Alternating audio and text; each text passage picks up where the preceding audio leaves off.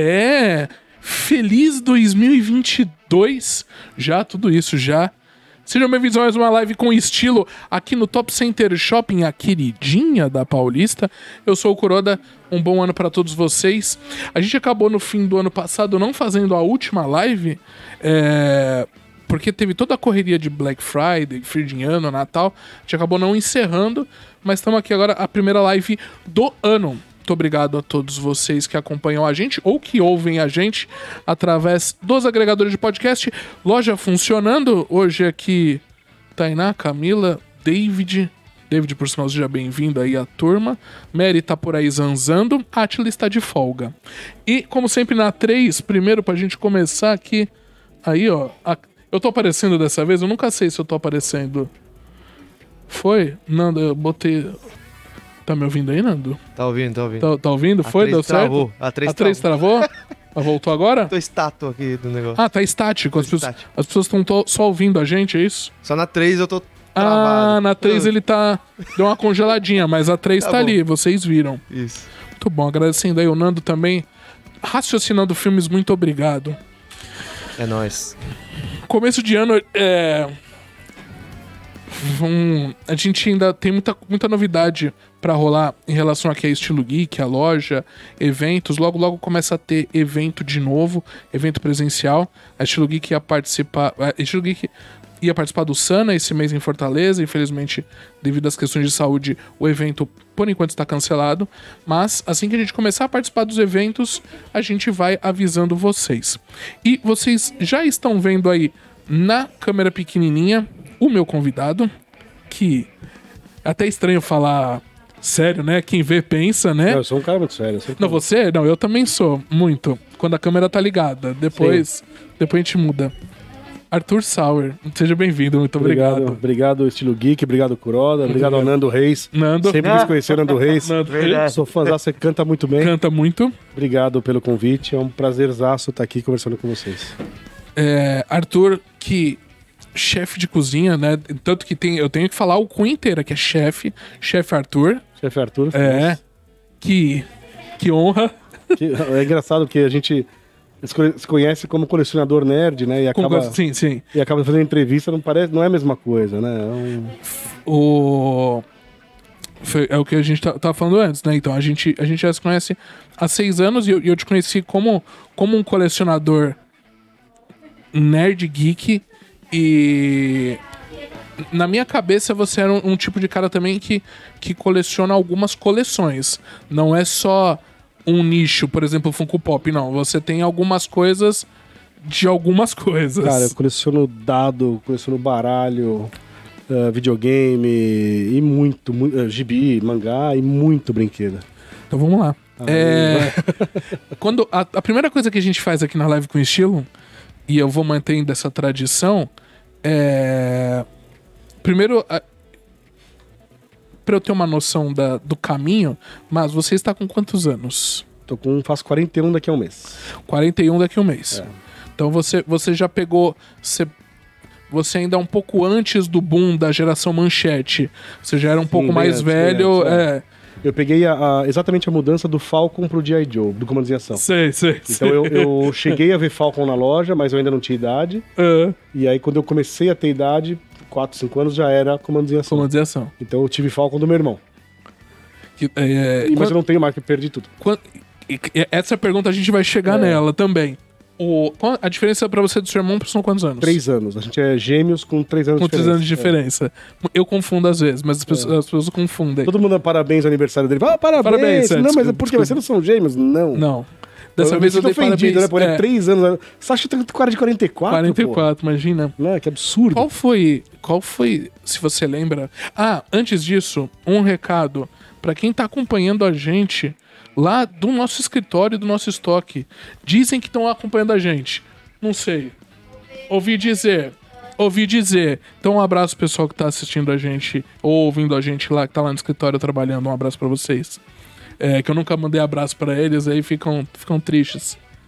É, você lembra qual foi o primeiro super-herói, o primeiro herói seu, da sua infância, tipo, algo que te marcou ou que você assistiu? Precisa ser super-herói ou pode ser personagem? Personagem? Um personagem, sim, Ah, sim, isso sim. é fácil. Isso é fofão.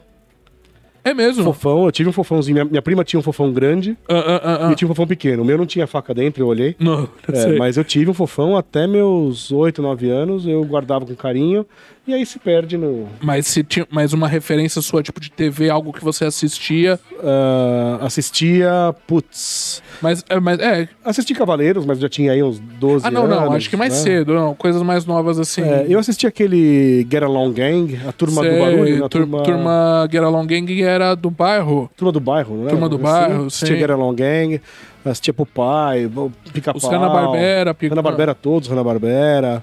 Eu era uma época que era legal, Warner Bros. era muito legal. A, a febre do, do He-Man você pegou? Peguei, peguei. Tive muito He-Man, tive Cavaleiros... ah, o Gato Guerreiro, tive He-Man. Não tive muitos, mas tive acho que uns 6, 7. Rambo, o desenho do Rambo, cara. Ah, ah, Eu ah. tive alguns Rambos, eu tinha o Ninja Branco, tinha o Rambo, era muito legal.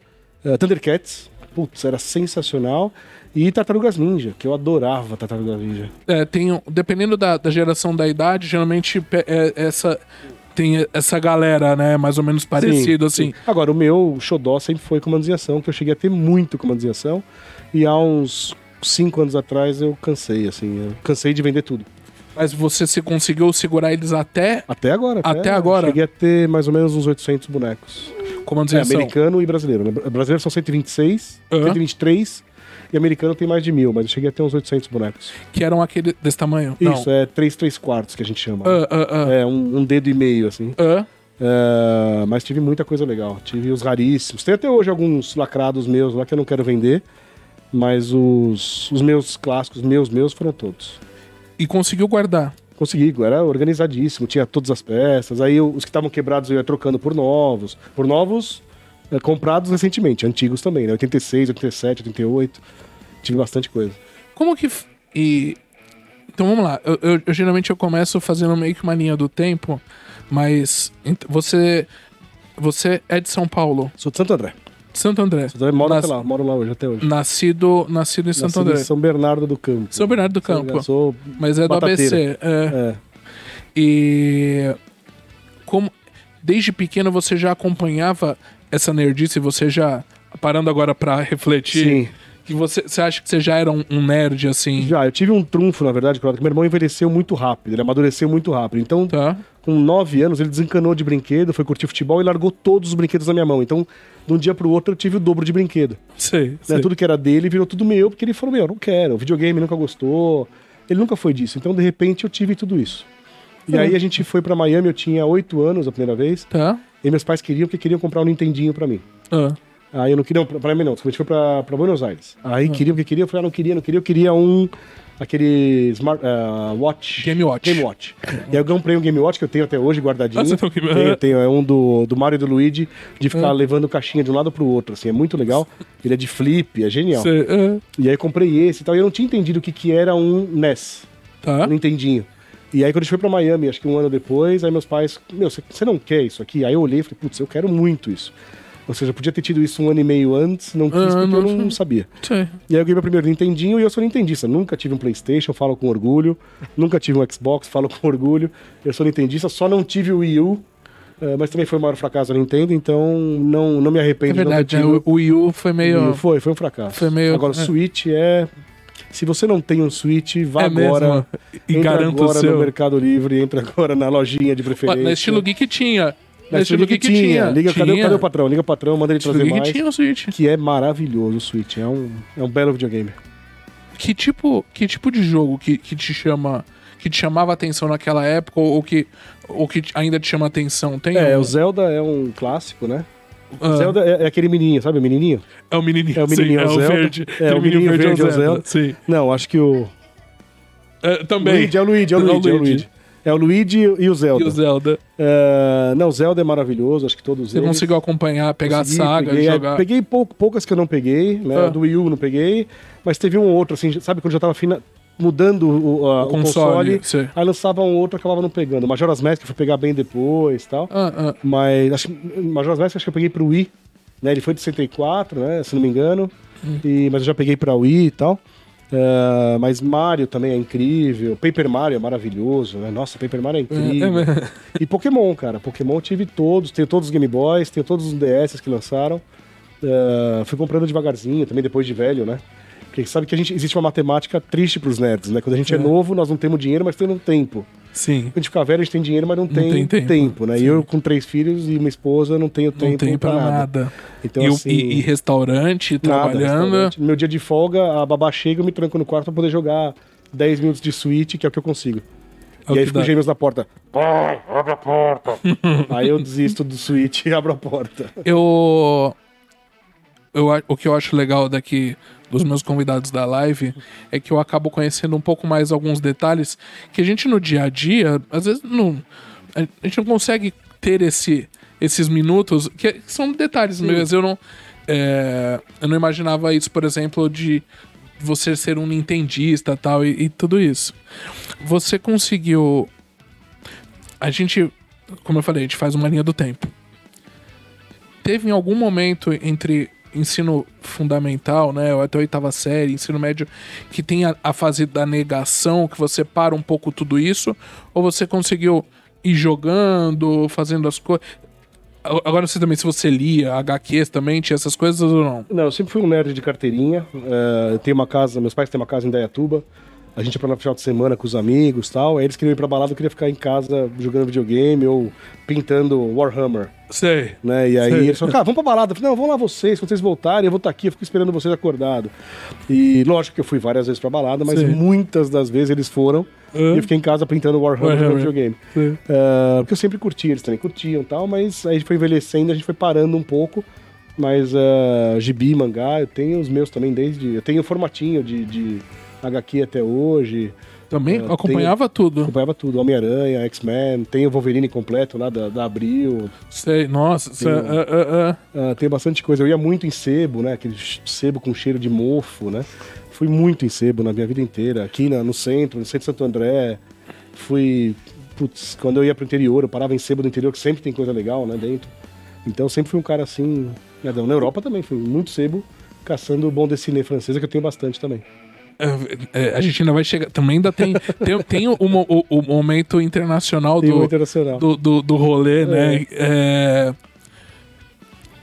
Dessas coisas, você falou que o G.I. Joe você conseguiu guardar tudo até há pouco, até Sim. cinco anos atrás, mais ou menos tal. Como dizia a música do Legião Urbana, quando os gêmeos vieram, né? Os gêmeos É, vieram, você Senhora. se desfez de algumas Olha, coisas. quando os gê- os gêmeos não não influenciaram, mas assim, é, eu lembro que a minha esposa, quando a gente começou a namorar, ela abriu um armário uma vez e falou: Meu, você não tem roupa, né? Não, só tem brinquedo. Você tem três armários de roupa. Eu falei: É, só três armários de roupa. E aí eu percebi que realmente é muita coisa. E você acaba percebendo que você não curte. E aí eu coloquei uma regra pra mim mesmo, Croda. Tá? Ah, Se eu não curto esse brinquedo três, quatro, cinco anos seguidos, ele tá fazendo espaço só. É mesmo? Você É, eu acho Ah, ah, que, ah, pô, ah. você fica aquele monte de coisa socada, você não mexe, não comprou coisa nova, ou seja, a coleção não foi renovada ou, ou continuada, pô, tá fazendo espaço só. E eu não sou um Tá. cara que fica lá que- caçando um por um pra vender esse aqui por 32, aquele por 24, aquele por 65. Eu sou um cara que junta o pacotão, vende. O, mas o, como dizer, a ação. o- Foi assim, eu vendi pra um, pra um amigo, amigo de Marília, um policial, que é de, de Marília não, de Paulínia. E ele comprou a coleção inteira, cara. Ele foi todo mês, ele comprava lá um pouquinho, eu ia mandando um pouquinho por Ah, mês. ah, ah. Ele comprou a coleção inteira, deu acho que uns 400 bonecos, mais ou menos. O que. O que você. A esposa dele deve me amar, né? Ah, não, deve. deve, deve. com certeza. Daquela época, o que você ainda tem guardado? Ah, muita coisa. Tem Os muita gibis ainda tem? coisa. Todos os gibis estão lá, eu tenho coisa minha que eu não, não desfaço de Não nenhum. desfaz. Ah. Tenho boneco lacrado meu de, de putz, 88, 90, que eu, às vezes eu ganhei dois, eu guardei um, ficou lá. Lacrado. Tá lacrado ainda até hoje. Mas esse que eu tinha dois, então eu guardava o meu legal Sim. e deixava o, O aberto e o tal. aberto eu brincava e tal. Ah, tenho bastante coisa, mas Cavaleiros eu me desfiz de muito. Eu tive Cavaleiros do Antigão, aquele mãozinha de Sim, abrir garrafa. sim. Horrível, né? Ah. E depois peguei os Cloakmates, e aí também um dia me deu uma louca lá e resolvi vender também tudo. tudo? Vendi tudo pro, pro pessoal lá da loja dos heróis. Como que é a loja do herói?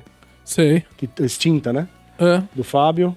Ah, loja do herói, não era? Era- Ibirapuera? Casa do Herói. Casa do Herói, Casa do Herói. Foi tudo pra ele, foram acho que 116 bonecos. Me arrependo um pouco porque foi muito barato. Hoje em dia um tá milão. Lá na época saiu uns Mas era- é uma- 200 pau cada um. Que é um. Você, você entrou no assunto, eu não ia entrar. Sim. Você entrou. É, porque aparentemente essa questão também dos valores, pra você, não pega tanto. Do... Porque eu acho que se, se vira um incômodo, Ah, então você não pode ser, como a gente tá falando, né? é, ter frescura. tá. Tá te incomodando, você quer se livrar. Então, Aí você- lógico, eu não rasguei dinheiro, obviamente que eu não fiz isso. Ah, Mas se eu tivesse guardado, pensado e vendido com calma, poderia ter vendido por mais por, caro. por mais caro. né? Mas eu acho que é uma coisa que se tá te incomodando, você vende pelo que acha que vale e pronto. Né? Meu pai falava assim, quanto que vale? Você falava, ah, vai 6 mil. Ele falou, então vende. Mas eu não quero. É, Aí eu falei, é. vai, por que você não quer? Eu falei, porque eu não quero. Ah, mas se vale 6 mil, eu falei, mas deixa ele aí. Aí, de repente, você vê, de 6 mil foi pra 300. E é assim que funciona a coleção. né? Eu. Que se você vira um colecionador, é, se você vira um vendedor, você deixa de ser colecionador. Porque você percebe o quê? Que vale mais a pena vender do que deixar ele exposto em algum lugar.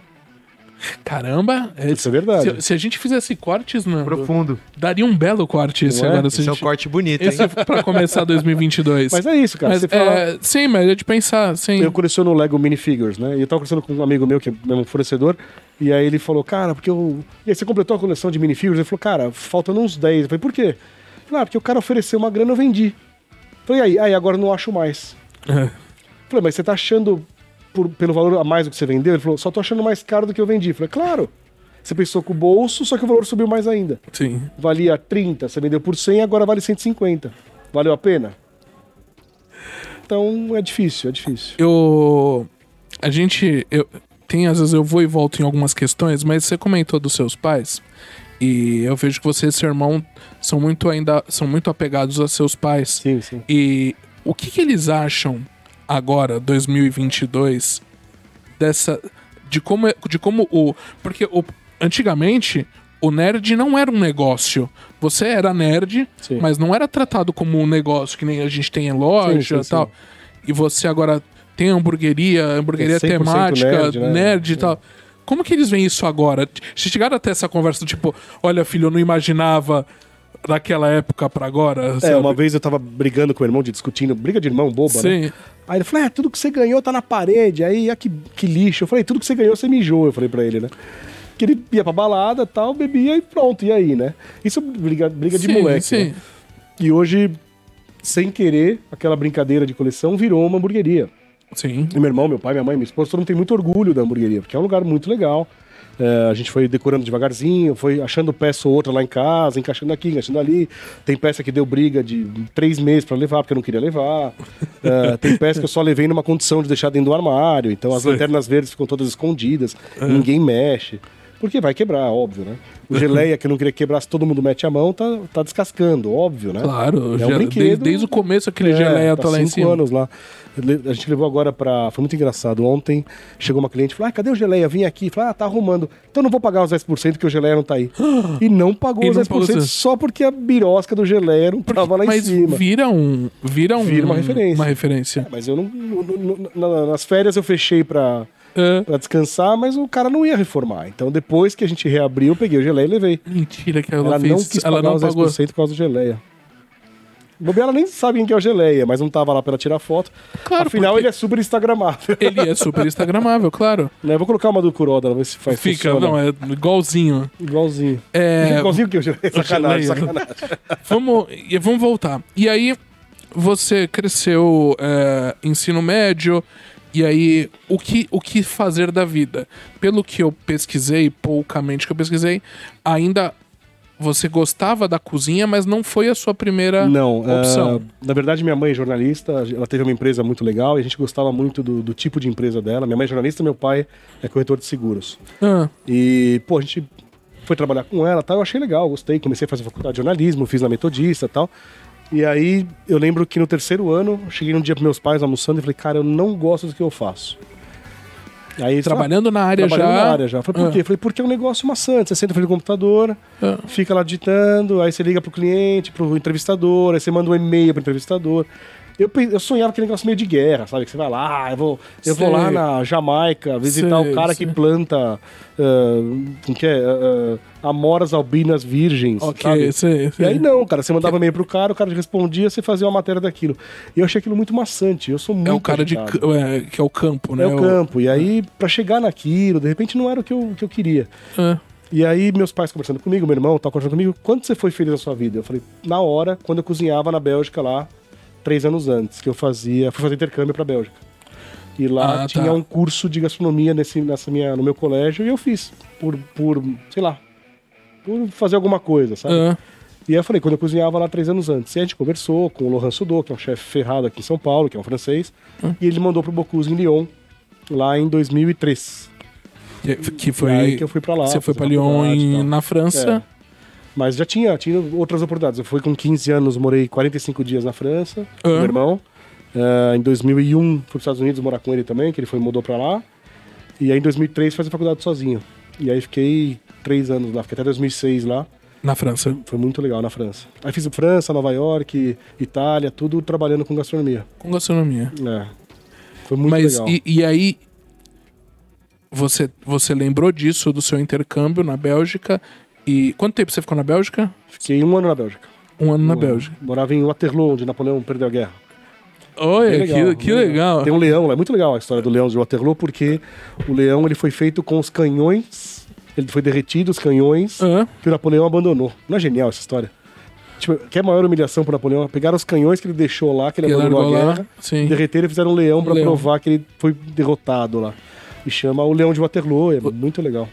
Mas isso, isso também nessas viagens também te pega essas questões de culturais, você Sim, sim, pros sim. lugares É, a e gente nerd, a gente é nerd em tudo, né? A gente É, não consegue é. ser nerd numa coisa só, né? Sim, sim. Eu sempre curti muito história, sempre queria ir, por exemplo, a gente foi uma época pra Roma, eu e meu irmão, e eu tinha lido Anjos e Demônios do Dan Brown, Hã? e eu queria ir nos lugares que ele comentava no livro, cara. Não, mas aqui aponta a pombinha pra lá, nos Daniel, Daniel vai, tá, Arthur, tira a foto logo e vambora. Não, aí eu queria aqui no Partenon, lá na Greve, que você quer ver o buraco. Então você acaba tendo. Aí eu quero ir lá pra Irlanda, no negócio onde o cara, lá em Cork, onde o cara foi assassinado. Aí o Daniel, tá, tá, vamos, vamos embora, né? E o Daniel sempre foi mais agitado nesse. Não tinha muita paciência. E meu pai e minha mãe amam visitar a igreja. Eles não, não são super religiosos, mas, Mas é amam bonito, visitar a igreja sim, e tal. Aí meu pai fala assim: e aí, você foi na igreja? Hã? Fui, pai, fui na igreja. Então tá bom. Então tinha essas manias, né? De. Cada um tem com a sua nerdice, né? Sim. O... E aí teve essa oportunidade, você foi pra, pra França, começou lá a estudar. Mas aí isso. A, pra mim agora, pergunta pessoal. A questão da língua já foi, um, já foi difícil ou você já estava estudando pra isso? Na verdade, na Bélgica aprendi francês, mas fui lá falando bonjour, abajur, carrefour, né? Que é o que a gente sabe falar aqui no Brasil, né? Sim. O bonjour é o único que a gente sabe falar. E quando eu cheguei na, na França, eu já sabia falar. Tanto que lá para a minha, a minha, o meu curso é 100% uma faculdade. Então é vestibular para entrar, não, não entrou, Assim, tenta e- de novo. Então, En- é, então, na verdade, é um, é um. Você teve o ensino superior em Sem gastronomia. dúvida. Ah, entendi. e aí eu tirei 20 sobre 20 no, no francês. Ou seja, lá de 0 a 20, né? Eu mandei 100% no, no Na Bélgica se fala francês. francês, holandês e alemão. É, o holandês é flamengo, na verdade, é flamenco, que é a língua deles. Ah, ah, E o ah. alemão é um pouquinho diferente também. Mas é que a Bélgica é pequenininha, mas ela é rodeada de, de, De países né, diferentes. sim. A gente fala que em Bruxelas é uma cidade que não, não se ouve francês na rua, cara. Se ouve qualquer língua exceto francês. Exceto francês. É tudo misturado, né? Eles, tudo tem, todos os, os lugares têm duas placas, uma em holandês e uma em francês. Então você vai na, na Grand Place, né, que é, a, que é a, a praça principal de Bruxelas. Eu não vou não lembro como chamava agora a Grand Place, mas tinha o nome em holandês, tinha o nome em em francês. Tudo, tudo tinha assim. E aí, e, pra- e lá o que você fazia era melhor você aprender o francês. Ah, o holandês eh, você vai usar muito pouco, né? Quantas empresas holandesas você conhece de verdade, cabeça agora? É, n- nenhuma. De cabeça nenhuma. Acho que nenhuma. Nem não sei, acho que nenhuma. Eu vou ter que procurar. É. Como, como é? Como foi pra você isso? Ser um nerd morando fora, então deu pra aproveitar um pouco a, a nerdice, além de, de t- desses dos perrengues de estar sozinho, estudando. É, o legal disso é que assim, a gente tava começando a internet ser mais, mais útil, né? Não era tão útil assim.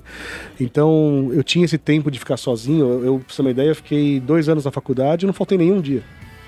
Então, meus amigos iam viajar, cara. Era um pessoal falava, ah, vamos viajar quinta-feira.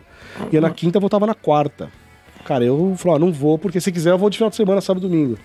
Porque a gente foi criado assim em casa. Eu não, não era um bom aluno, mas faltar na escola. Eu era um bom aluno por ignorância, por incompetência, não por faltar na aula, né? Sei, entendi. E a gente sempre foi certinho. Então, então lá eu tive 100% de adesão, de, de, de Presença. presença na sala. Então, eh, realmente, esse- esse meu lado nerd pegava muito nisso. Eu gostava muito de ler sobre, sobre gastronomia, eu gostava muito de ir nos restaurantes para sentir o que, que era uma gastronomia francesa diferente. Tanto que a minha filha agora, ela falou, ela voltou ontem pra França, ela falou, tô sentindo falta do croissant francês. Falei, ah, mas você não tem aqui? Não, tem e são muito bons, mas não tão bons quanto lá. Congelar. Né? Porque a manteiga é diferente, a farinha é diferente, o Claro. queijo é diferente, o leite é diferente. Diferente. Tudo isso é muito diferente lá. O estudar gastronomia não. Claro, é, é é- talvez é uma pergunta redundante, porque não é só na gastronomia, mas, a mas tem muita história envolvida, né? Sim. E você tem, e você tem que também. Não, não decorar, mas é, é legal você saber, não é? É gostoso saber. A gente saber o, o, Da, da onde vem ou por que vem. o petit gâteau, o, a tartatã, Ah. o creme brulee, tudo isso é muito legal saber de onde vem, né? Ah, o petit gâteau, mi- minha filha fica revoltada, que petit gâteau não existe na França. Existe moelleux au chocolat, que é o petit gâteau. Só que nem- nenhum brasileiro vai chamar de moelleux au chocolat. né? Aí chama do quê? Petit gâteau. Petit ela que ficava puta.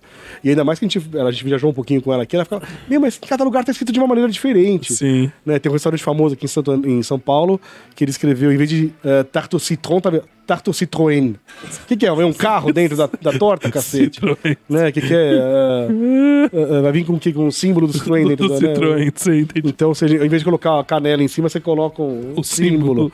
Nem vai canela, né? O- e, o petit, e, o- e, o- e o- petit gâteau quer dizer o quê? Petit gâteau é bolinho. Petit pequeno, É pequeno. gâteau bolinho. Não Ah. quer dizer nada com Nada. birosca nenhuma. Mas o, doce em si é que ele chama existe coxinha de bolinha de frango. de frango. Mas o doce na França existe. É moelleux au chocolat. Daquele jeito. Molho, exatamente igual Exatamente. molho ao chocolate. Ah. Quem trouxe foi o Jacan.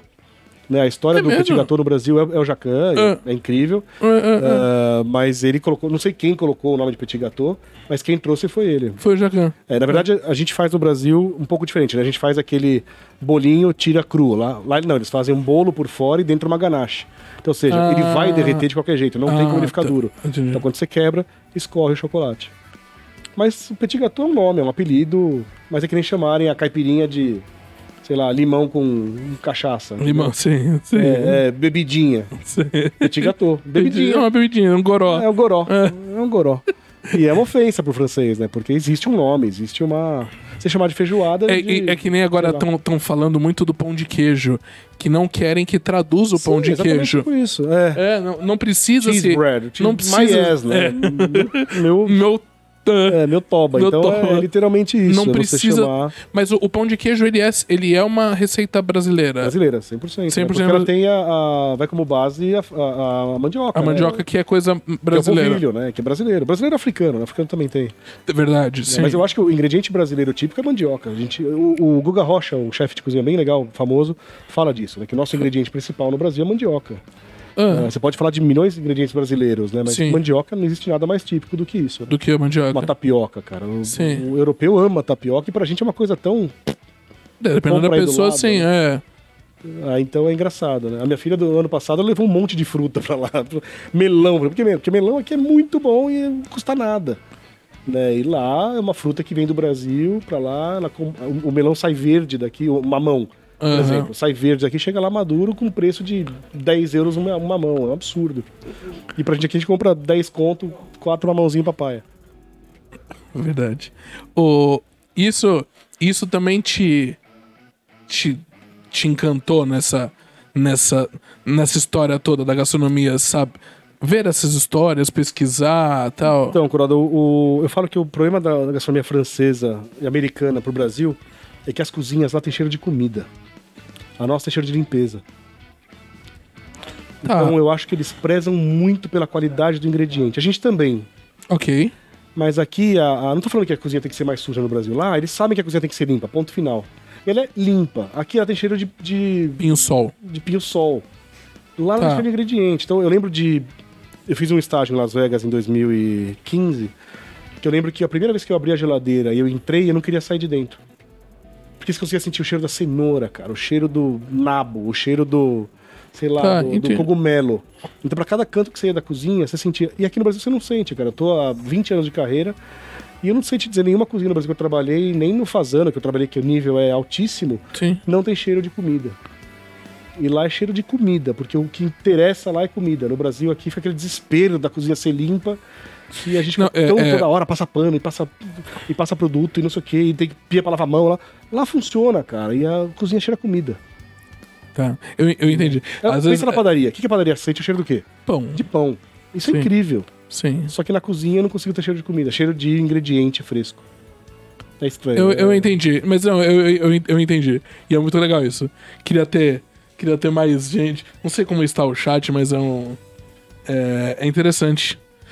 Nando, precisamos pensar em mais cortes, Nando, porque esse assunto, É. esse assunto também renderia cortes. Vai dar uns bons cortes aqui. Dá bons cortes. É, veio, então, é isso. Você falou 20 anos de carreira, trabalhou em vários restaurantes. Existe pra você um. Ou, ou você teve uma. Na ideia, e eu. Tudo que eu pergunto são, são curiosidades que vêm na minha cabeça, mas. é, você é especializado em algo ou você quis ser especializado em algo dentro da, da gastronomia? É, a tem, gente- tem isso? A gente fala sempre em, em alguns pontos principais em cozinha, né? Então Tá. você tem parte quente, né? Cozinha quente, então ah, carnes, massas, né? Que é a cozinha mais quente. Ah, Eh, Você tem confeitaria, que é uma coisa completamente fora de cozinha. Confeitaria é uma coisa, cozinha é outra. né? Sim. E padaria, que também é outra completamente diferente. Então, padaria e confeitaria até se conversa, mas são duas coisas diferentes. Tá. Não é porque o cara é confeiteiro que sabe fazer pão. Ah, entendi. vice-versa. Ah, você pode ter um excelente padeiro que é um bom confeiteiro. Ah, agora, um chefe de cozinha que é bom nos três é raríssimo. Ah, entendi. né? Normalmente ele Mas faz o por escolha. Você escolhe escolha. focar um. É, então assim, eu posso muito bem ser um bom chefe de cozinha, onde eu sei bem os três, mas normalmente eu contrato um excelente confeiteiro para fazer o que eu quero. Né? É assim que a gente trabalha na gastronomia, né? Entendi. É o dono da, da- empresa que sabe fazer administração, sabe vender, sabe comprar, mas ele coloca pessoas para fazer isso. É igual numa cozinha, né? É, agora, eu sempre gostei muito de massa, eu sempre gostei muito de carne. É, mas não é churrasco, porque a gente hoje em dia fala em carne e pensa em churrasco. Ah, não. Sei. Não, eu faço carne de restaurante, né? Churrasco... Cortes e Eu falo churrasco qualquer um assim. faz, meu amigo. É só ligar um... é que Todo, todo churrasqueiro vai falar isso, você vai ficar ofendido, mas...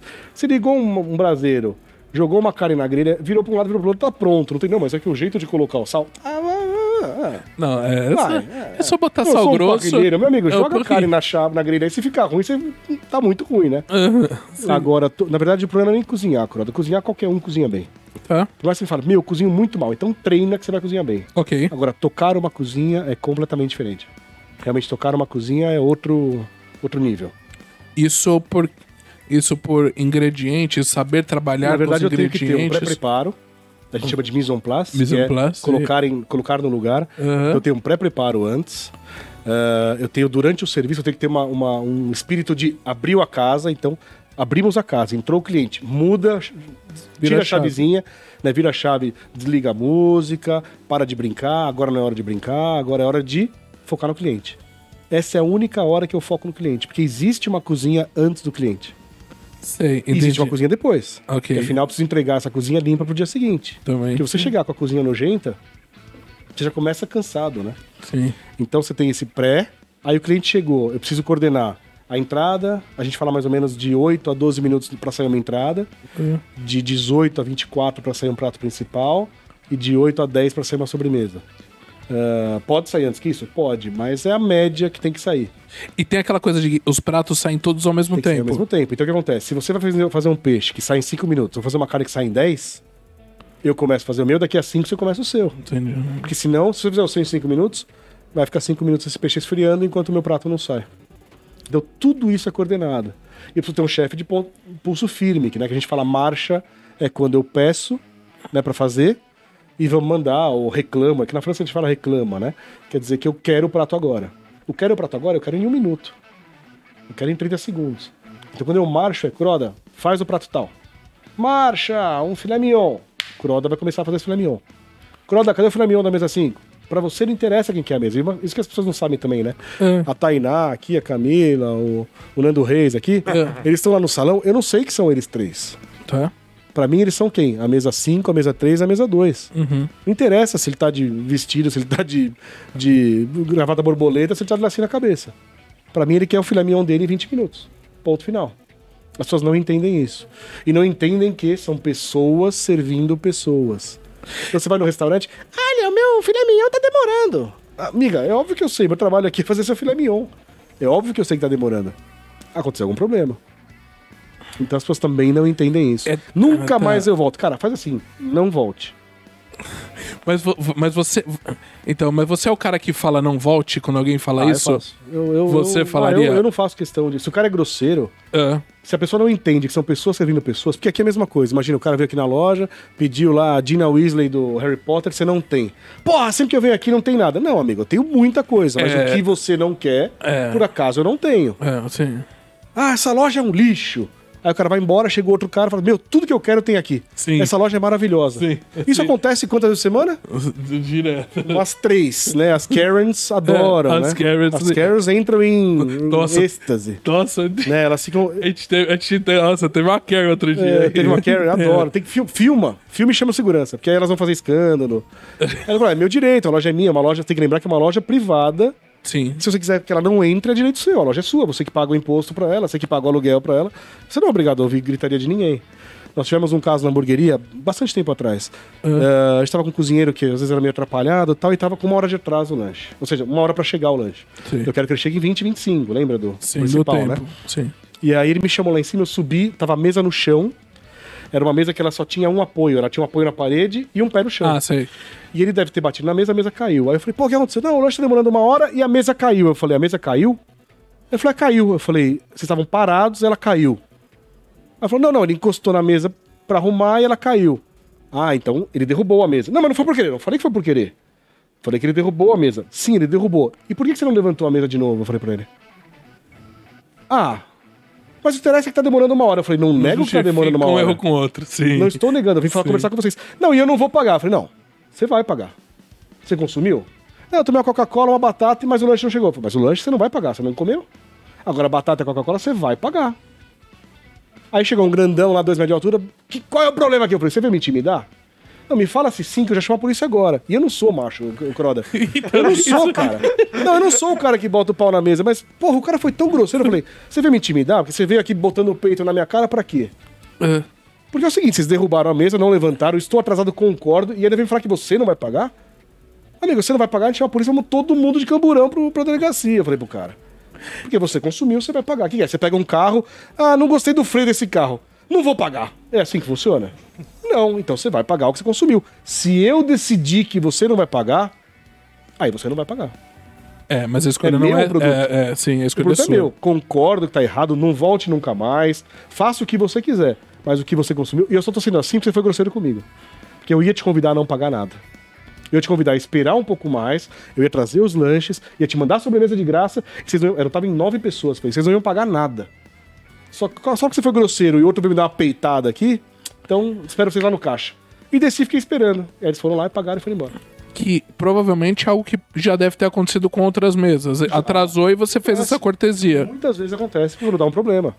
A chapa quebra, a fritadeira fica fria, o, cai a luz, eh, acaba ingrediente. Uma vez acabou o hambúrguer, cara. A gente estava acostumado a fazer 300 pessoas por dia, veio 500. Acabou o hambúrguer. Aí a menina, falou, aí a menina 11h40 da noite, é um absurdo acabou o hambúrguer. Eu falei assim, amiga, hambúrguer é, uma, é um ingrediente palpável. Eu não mando imprimir mais. Né? Ele, ele é contado. Eu, eu tenho unidades dele. Se vendeu três, eu tenho menos três.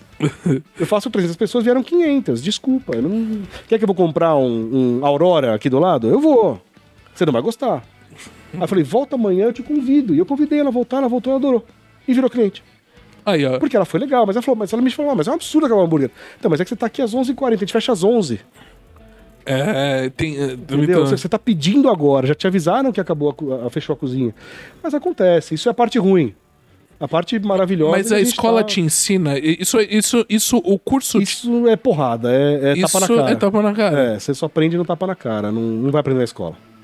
É, muito louco. É muito- Mas a minha escola foi excepcional. Eu agradeço meus pais eternamente por isso, porque Aham. realmente a minha escola eu tive só de aula de arquitetura, tive aula de cardápio, de como montar um cardápio, como montar uma casa, a distância entre uma mesa e outra, como servir um cliente. É realmente é, o nosso, o meu trabalho, Croda, é servir. Eu vou no store do meu sogro, eu entro, eu falo bom, bom dia, bom dia. Querem um café? Aí ele fala, mas você tá no meu escritório. Eu falo, sim, mas eu tô acostumado a servir os outros. Eu vou tomar um café pra mim. Você quer um café? É, você já entendi. Porra, eu, Sim. eu tô acostumado a servir todo mundo. Ah, aham. E tem muito dono de restaurante, muito chefe de cozinha que se ofende, tem que ofen- ah, ah, oferecer coisa pros outros. Ah, mas o seu trabalho é servir.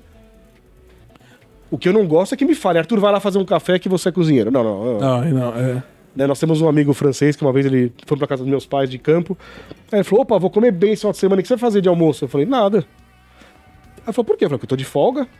Ele falou: mas eu tenho um chefe de cozinha comigo e você não vai cozinhar? Eu falei: o que, que você faz, Benoit? Ele falou: ah, eu sou publicitário. Eu falei: então faz uma propaganda pra mim aí.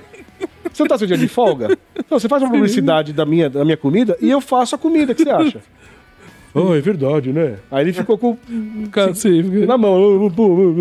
É verdade, cara. Então eu acho assim, eu tenho um puta prazer em cozinhar pras pessoas, mas eu quero eu querer cozinhar. sim, sim, né? Então eu comprei essa semana, eu comprei um estinco. Sabe o que é estinco? Não. Vou te trazer um dia. É. É, a, é a canela do, do animal, do, do quadrúpede, né? Então do boi, do, Ah, ok. do porco e tal. Eu comprei um estinco de porco.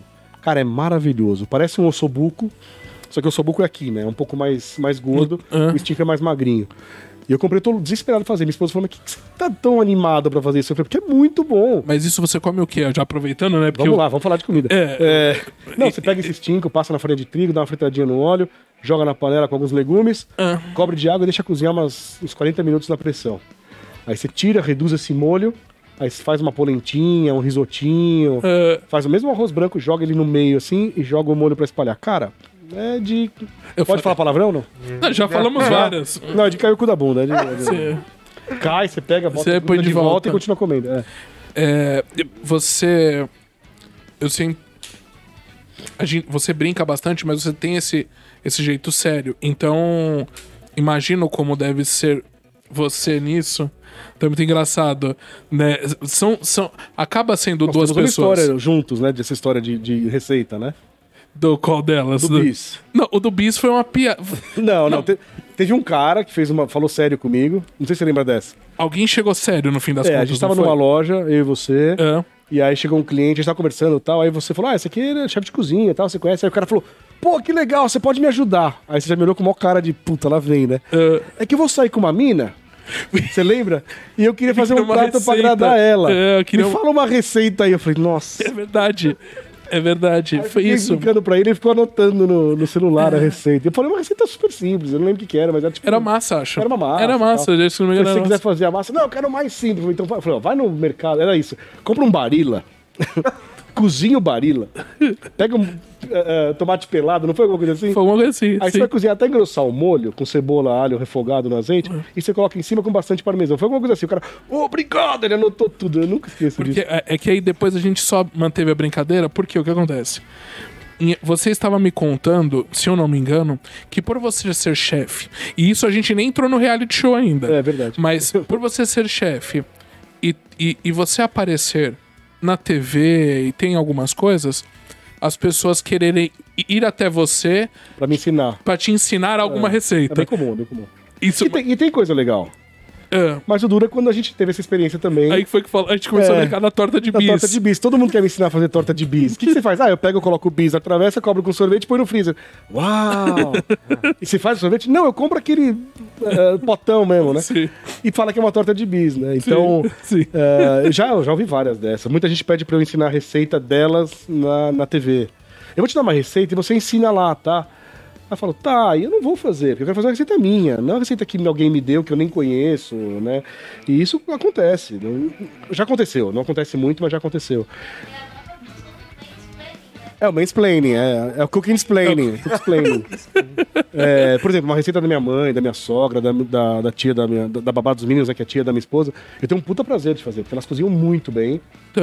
É, e realmente é uma cozinha que eu aprovo e falo, meu, é espetacular. Ok. Né, a, a minha mãe faz um, um filé mignon com, que ela, ela frita e depois ela cozinha no molho, no próprio molho, Ah. com mostarda, fica, meu, excepcional. Minha sogra faz uma feijoada incrível. Então, é, é, eu, eu tenho vontade de experimentar e de, de E talvez de repassar isso. É.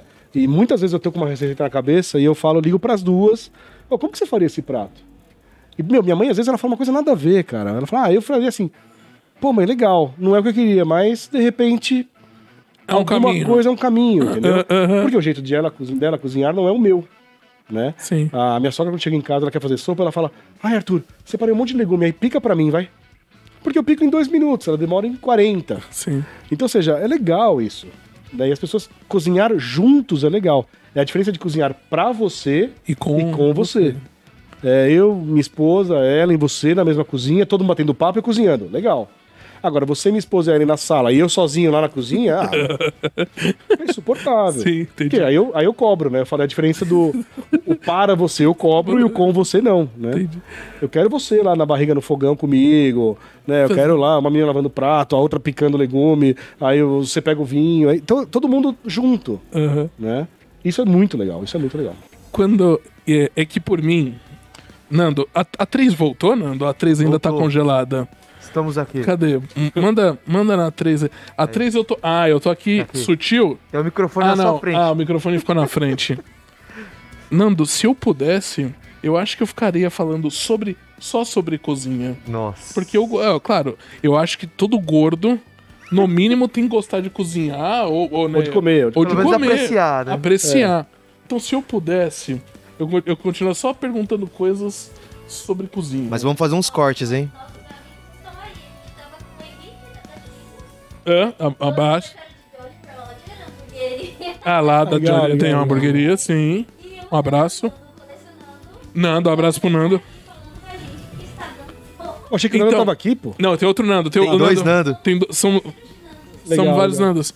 Mas é que não tem como. é, eu- você, tem, você tem uma história como colecionador, como fã, que eu também quero conversar. A gente já conversou um pouco, mas, mas não tem como eu pegar também a sua história profissional e não querer saber. Então, por isso que eu acabo também falando um pouco. É porque, porque o gordo é o seguinte, né? É. Tem que comediante que fala isso, né? Que o gordo você liga pro gordo e fala assim: Gordo, o que você tá fazendo? Vamos- Aí ele fala: Ah, tô almoçar. com Ele fala: Vou terminar de almoçar e já vou. Sim. Né? O gordo é sempre assim, né? sim. Eu minha esposa fala: Você tem fome? Eu falo: Sempre. Ela, mas, Sempre, é. mas você nunca respondeu outra coisa? Não, porque eu sempre tenho fome. Claro. Eu nunca comi o bastante. Sempre dá pra caber um pouco mais, Sim. né? E a gente é de família alemã e eu amo um restaurante que chama Windhoek, que é pertinho do shopping Ibirapuera. Só que eu vou muito pouco lá, porque toda vez que eu vou lá eu dou perda total. Eu entro no carro e fico. Você, você, você come demais. "Ah", faz uns seis anos que eu não vou lá. E toda vez eu saio de lá passando mal, passo mal depois, fico deitado na cama reclamando, dói a barriga, Da barriga, sim. às vezes solta o intestino, mas eu como lá até. Vou pedir mais uma coisa, mas você não aguenta mais, não. Eu quero pedir mais uma porção de não sei o que lá. Quero- porque pra mim é, o- é a minha comida de infância. Meus pais levavam a gente lá quando eu era pequenininho. Então eu vou lá, o garçom tava lá. Na verdade, o garçom já tava lá e construiu em volta o restaurante, né? Certo. Então os caras estão com 215 anos, sabe? Não, só avisaram que ele morreu. Se, né? Se levantar o braço, Deus, Deus puxa, esses esquemas. E é muito legal por isso, cara. Então, a gente gosta de comer. Eu acho que existe coisa melhor. É, então, é, é muito. Durante esse tempo de pandemia, o tempo que a gente ficou. Muita gente ficou em casa. É, eu até falo brincando, mas ou os relacionamentos ou deram muito certo ou acabam, porque. Mas todo mundo engordou, indiferente do certo não é. e- sim, e todo mundo engordou porque só tinha. Você só come, porque você tá em casa. Sim. Você abre a geladeira, você quer comer alguma coisa, você quer fazer alguma coisa. Mas... Mas a geladeira 12 vezes por minuto. Imagina, Né? Então a você- geladeira não tem nada. Aí você vai pro banheiro, você volta, abre a geladeira de novo. tinha uma. No, no, no Orkut tinha comunidade, né? Eu abro a geladeira pra pensar. É muito bom. Tinha. Vamos lá. É, eu preciso falar. Eu preciso só. Rapidamente. Eu acho muito legal essa coisa do reality show, de ter uma. De, de você ter feito algo. Eu acho isso muito legal. É, e como foi isso pra você? Eu, essa experiência. Não, não só ter ganho, mas como é isso, né? Um reality de comida. E se eu não me engano, foi um dos primeiros que teve aqui, Foi não o foi? segundo, né? Foi o segundo, né? Foi o segundo desse tipo, Desse né? estilo, desse estilo de reality show. É, foi o Cozinha Sob Pressão, lá, o Hell's Kitchen. O Hell's Kitchen, A sim. primeira temporada lá em 2014, não era nem nascido na época. e foi muito legal. Eu tava com 32 anos. é, E o legal é que assim, começou meio. é, é, Eu entrei, eu falei, eu não, eu não vou parar minha, minha carreira lá fora pra perder. Pra ver Tá. eu perder. Então eu vou entrar pra ganhar. E eu fui. Engraçado que quando você pensa assim, fala, ah, você vai atropelar todo mundo e tal. Era o inverso, né? O, o Bertolazzi falava assim: quer que eu chame o Arthur pra te ajudar? Porque sabia que eu ajudava todo mundo. Então eu lembro que eu, eu, eu via alguém passando um perrengue, eu já pegava e passava um negocinho aqui, ó, pega aqui, ó. Ah, cadê tal coisa? Eu falava, ó, tá aqui, ó. Porque é o, é o meu jeito, eu não consigo agir contra o meu jeito. Ok. Então eu percebia que eu tava ajudando muita gente. Mas eu ia fazendo também o meu o meu trabalho. Então eu tentava sempre ser muito correto. E eu não fui lá pra mostrar chefe. Eu fui lá, eu era, eu era o quê lá? Eu era um cozinheiro dentro de uma cozinha que tinha que respeitar um chefe acima de mim. Ok, sim. Então eu tratava ele como meu patrão dentro do restaurante. Ah, então foi muito legal. Mas eu acho que na nossa vida, o Kuroda, a gente tem várias coisas que são ah, antes e depois, né? Então, Tá, sei, sei. eu tive antes e depois, eu repeti de ano no colégio, eu tive antes e depois disso. Sim, Ah, tive, sim. tive perda dos meus avós, eu tive antes dos meus quatro avós, tive antes e depois disso. Ah, tive a minha filha, tive a minha esposa, tive os gêmeos. Então tudo isso pra mim teve antes e depois. Antes e depois, sim. E um deles foi antes e depois da hamburgueria, antes e depois do restaurante francês que eu tive. E eu tive antes e depois da, da- do Hell's Kitchen do Do Museu Hell's Sob Pressão. Que era, eu tinha já um, eu era conhecido no ramo, Tá. né? Então, se falassem de mim, as pessoas sabiam quem eu era, assim como eu conhecia outros chefes. Uhum, uhum. E depois do Hell's Kitchen eu virei conhecido mais abrangente, um conhecimento mais abrangente.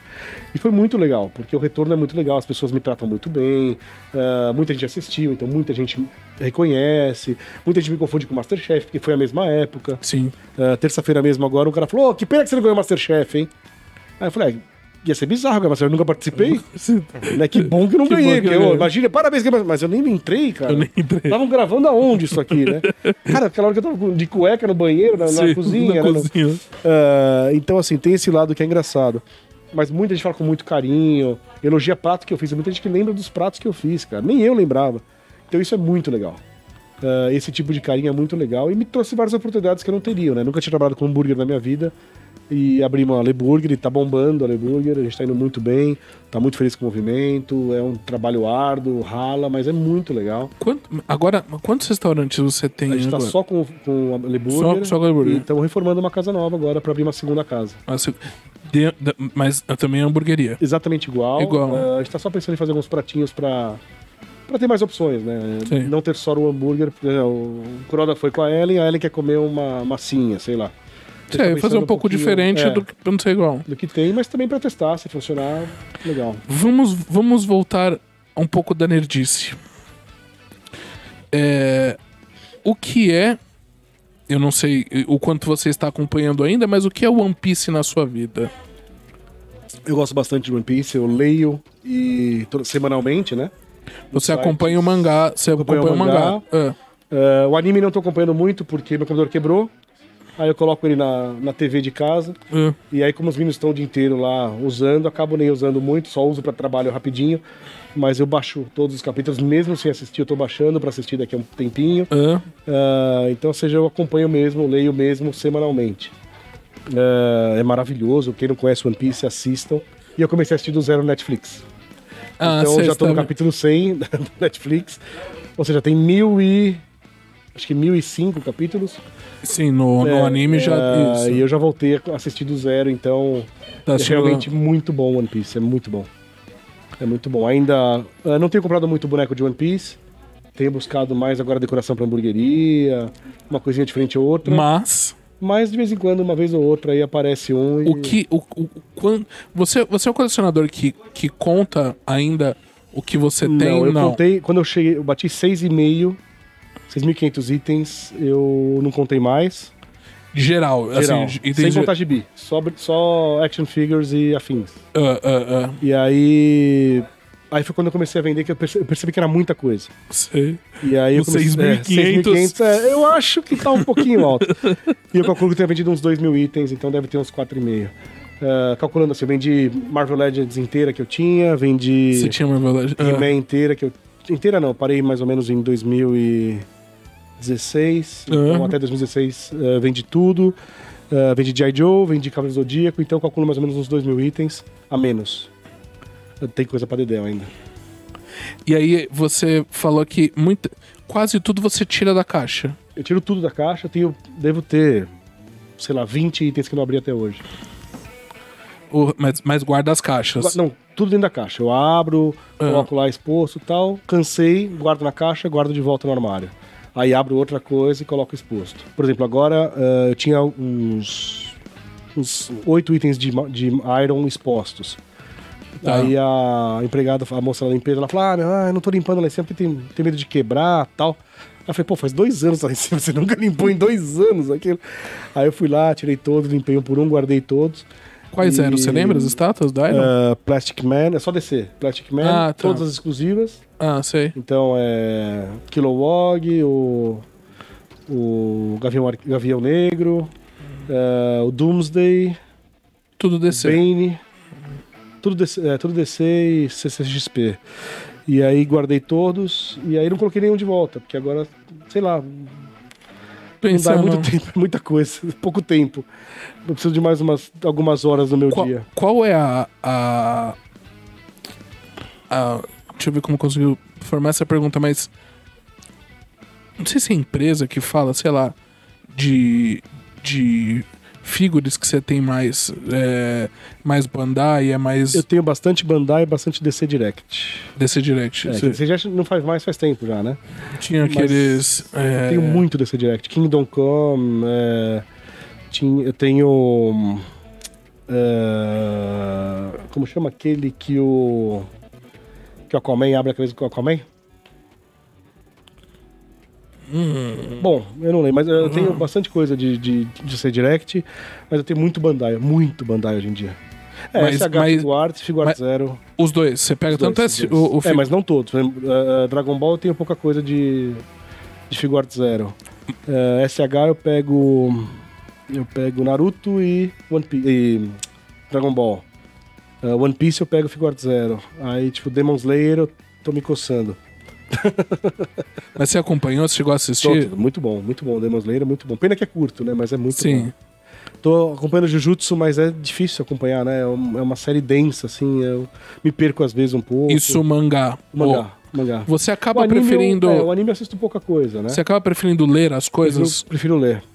Agora, Food Wars é muito bom, hein? Tanto o mangá quanto o anime. É mesmo, nunca. Food Wars é muito bom e dá vontade de comer. Não assista. Eu, Eu, nunca... assisti um ontem tô com vontade de comer caraguê o dia inteiro agora. É difícil. Puta merda.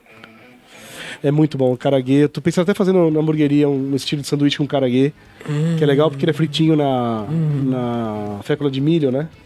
E aí ele fica bem crocante tal. Tô pensando em fazer alguma coisa assim. Nossa senhora. Ah, eu fui até pesquisar hoje se, se é viável. Mas eu vi que é muito viável, né? Porque Eu, na- eu não tenho. Eu não tenho. Quer dizer assim.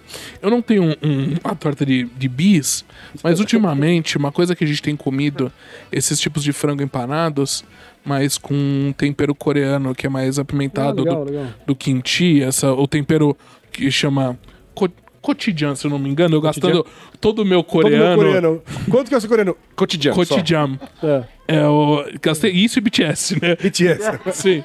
Agora zerei o o meu. BTS. Eu achava que era ass. Tipo, foda. Ass. Ah, não. Não, então, minha, minha filha que é BTS total falou, não, é BT. não. Não, mas seria muito mais legal se fosse ass. BTS. Mas só Ah, ass.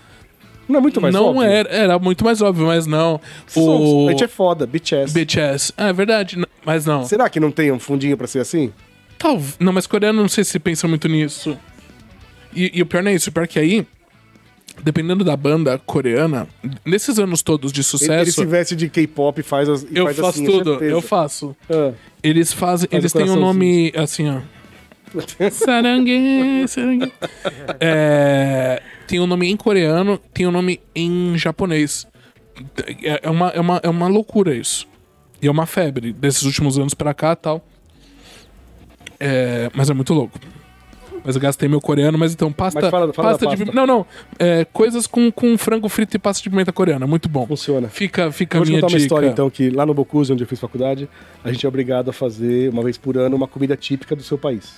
Tá. E aí os coreanos fizeram uma- um kimchi, mas fizeram... Eles fizeram um bibimbap, Ah, pá. que Ah. muito picante e metade da escola passou mal. É, só que eu bati o recorde. Eu fiz uma muqueca e eu comprei azeite de dendê numa, numa loja africana. Esqueci de olhar a validade, não olhei. Comprei duas garrafonas gigantes. Foram, acho que, 124 alunos pro hospital. Todo mundo diarreia. Foi muito legal. E era bem comum, né? Porque era comida típica. Então os mexicanos faziam extremamente picante. Aí a metade pra, pro banheiro. Porque eles não têm aí- costume também. Não, né? não tem. Aí fizeram. Eu não fui, eu comia a- o dendê e não passei mal. E não passou mal. Ah, sim. Aí ah, fui eu e duas pessoas que não foram nesse dia que não passaram mal. Os outros 124 foram passaram mal. E mas é engraçado, eles falaram, ó, não faça feijoada, todo mundo já conhece. Tinha vários pratos que eles não eram pra fazer. E, e muqueca. Eles falaram, ah, não, cara, foi muito fácil. Muqueca você joga tudo uma panelada, gigante, deixa cozinhar, a socinha solta, solta os líquidos, né? Sim. Achei leite de coco e tal. Quando eu coloquei o dendê, não senti cheiro errado. Tanto que eu não passei mal. Mas todo mundo foi uma caganeira que. Puta merda. Cada sorriso um flash. Cada sorriso uma descarga. Olha. Deve ter uma foto minha lá até hoje. Desgraçado. Batarra, né? Enculé, deve estar escrito lá. Mas bom. Mas esse evento acontecia distribuído pra todo mundo? Não, era, era mais ou menos semanalmente. Não, era semanalmente. tá, Tinha uma comida de cada região. Estourar e o mexicano Não, mas aí. Não, aí eles dividiam, era mais passadinho. Mas tinha muita comida, por exemplo, americana, tinha comida japonesa, chinesa, tinha comidas mais simples. E mesmo assim, coreanos e brasileiros faziam comidas mais leves. E eu só usei um ingrediente que de repente é um pouco mais pesado Que foi pesado, eles. sim, claro. Ou leve demais, né? Que saiu muito rápido. E, e como a cozinha brasileira tem alguma. Ela é, ela é bem vista, ela é mal vista, tem, al- tem esse tipo de conversa sobre a cozinha brasileira? É, nós temos. Na verdade, a gente. Eu falo pra minha, pra minha filha, né? O que, que falam do Brasil? Ela fala, não falamos do Brasil. É, né? Porque não é um país referência, né, para eles. É um país que a referência deles é futebol e samba. E aí falam pra ela, como que você pode ser brasileira se você é ruiva? Porque ela tem mechas ruivas. Ela fala, "E seu pai é ruivo. Você não é brasileira. Ela fala, lógico que eu sou. O Brasil é isso. Sim. O Brasil é o português, o mistura, italiano, o índio, o alemão, tudo, né? Então, todos os nossos. É, é ridículo a gente ter racismo no Brasil, preconceito no Brasil, porque todo mundo é raspa do tacho. Não tem ninguém aqui é, é nobre. É, é, Não, sim. não tem nenhum nobre. O nobre aqui é só se for da Índia. É índio, amigo. Você não tem. você é um índio, filho do Pataxó? Então você não é nobre, cara. É, Então, sim. eu sempre achei isso. E aí, eh, eu falei, mas o que que fala? Fala, não falamos do Brasil. Então, quando a gente foi pra lá, eles conhecem muito cachaça, conhecem muito palmito, que eles amam palmito de paixão. Agora, pra eles, o nosso pão é um lixo. Porque o nosso pão vai conservante, vai um monte de coisa. O pão deles, ele compra hoje o pão, amanhã tá duro. Ah, tá. Amanhã é lixo o pão. Eles Entendi. compram o pão pro dia Entendi. né? Ahn, a nossa farinha, a qualidade é muito ruim. Lógico que eu falar isso, os donos de farinha vão ficar revoltados aí. Ah, Mas porque a farinha francesa é espetacular. A manteiga francesa é espetacular. Creme de leite, Croda, eu engordei 8 quilos em um ano. Eu servia creme de leite na panela pra fazer a comida no restaurante. as gotinhas que sobravam por numa colher, eu fazia... Só que eu fazia isso 36 vezes por dia. Claro. Aí eu comia 3 litros e meio de creme de leite por dia. Eu- Só que o creme de leite lá, cara, parece uma sobremesa. Sim, entendi. O nosso aqui é muito ruim. O deles é um espetáculo. Mas você ainda assim, você trabalha com ele e faz as coisas Sim, muito é bom. bem. Agora, você compara com um ingrediente feito lá. A, a- teve uma empresa brasileira que chamava La Durée, abriu aqui em São Paulo. Duas lojas quebraram porque era muito caro. Eles faziam um macarrão que a gente não consegue chegar na qualidade aqui. Ah, mas eu conheço macarrões muito bons. Tudo bem, são maravilhosos. Mas come um da La Durée. Pô, é incrível. A minha filha falava: o croissant que eu como lá, eu não como aqui. Por quê? O daqui é gostoso? É, mas o de lá é estupendo. Então é a diferença do perfeito pro muito bom. É ruim? Não, não é ruim. Não, não é Mas é ruim. muito sim, bom. Vai sim. tomar um café nos Estados Unidos? É um lixo. Sim, sim. É um lixo. É um aguado. Sim, Toma um aguado. café aqui. É espetacular. Feijoada. Minha filha vem pra cá, ela quer comer feijoada. É, verdade. Feijoada é espetacular. Ah, porque o caçulê. O caçulê não é tão bom quanto uma feijoada. Ah, mas vai linguiça e vai feijão branco. Ah, não. Mas não é tão bom. Não, sim. Ah, vai bacon. Mas não é tão bom. Feijoada é espetacular. Então, assim, eu acho que a nossa cozinha é muito boa. Cada vez mais está sendo mais reconhecida lá fora. Mas ainda estamos longe. Estamos longe ainda de ser tanto reconhecimento. Temos a Tala, que é espetacular. Temos o, a Helena Rizzo, que é espetacular. Temos o, o Jefferson Rueda, que é espetacular. Além de 200 nomes espetaculares lá fora. Tá, tem muita gente boa. Mas é também gatinhando. Na minha opinião. Tem. Na minha opinião. Eu, não- eu, eu, eu tenho. É muito louco. Eu tenho que ficar aqui falando com, com o Arthur e indo nessa nuance de não focar só na cozinha, por mais de novo que eu quiser. A gente faz um depois só de Muito. neto, então. A gente não faz só... de cozinha. Nossa senhora. Ou a gente faz um só de, ne... um só de cozinha. é, ou fazer um só de cozinha. Acho que é mais Muito bom. fácil. Fazer uma live com, com estilo na fazer um- cozinha. uma, uma live com degustação. Com degustação. Mas essa cara, imagina.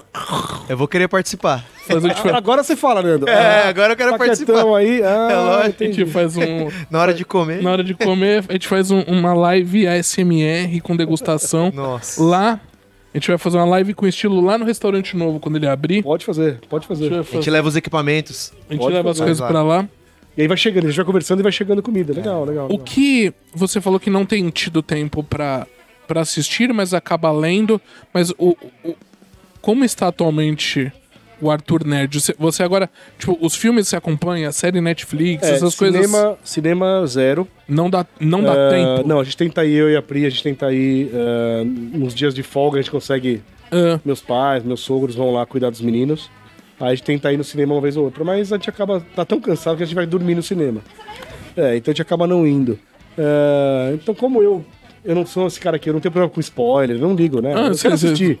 Ah, é porque tem 18 Homem-Aranha no filme. Ah, eu, vou eu quero ver a cena, né? sim, mas, é, Então eu tenho isso. É, então não ligo, eu assisto às vezes baixo lá, ou espero sair num, num streaming, ou espero sair num, num now da vida aí, sei lá. Então eu não ligo pra isso, né? Eu assisti agora Mulher Maravilha 1964, 64 não? 1984. 84. 84. Eu assisti agora, acho que ontem, anteontem aí, ainda meio por pedaços, porque os gêmeos ficam puxando e tal. Não ligo, eu não tenho esse problema. É, Mas pra você é mais fácil agora ler. mas é mais fácil ler ou Netflix. Porque aí você descansou, pega o iPadzinho lá, assiste os 5, 10 minutos, pauso, vou fazer, vou, Vou ajudar fazer. os meninos e tal. E aí volta a assistir. Eu tenho conseguido fazer isso.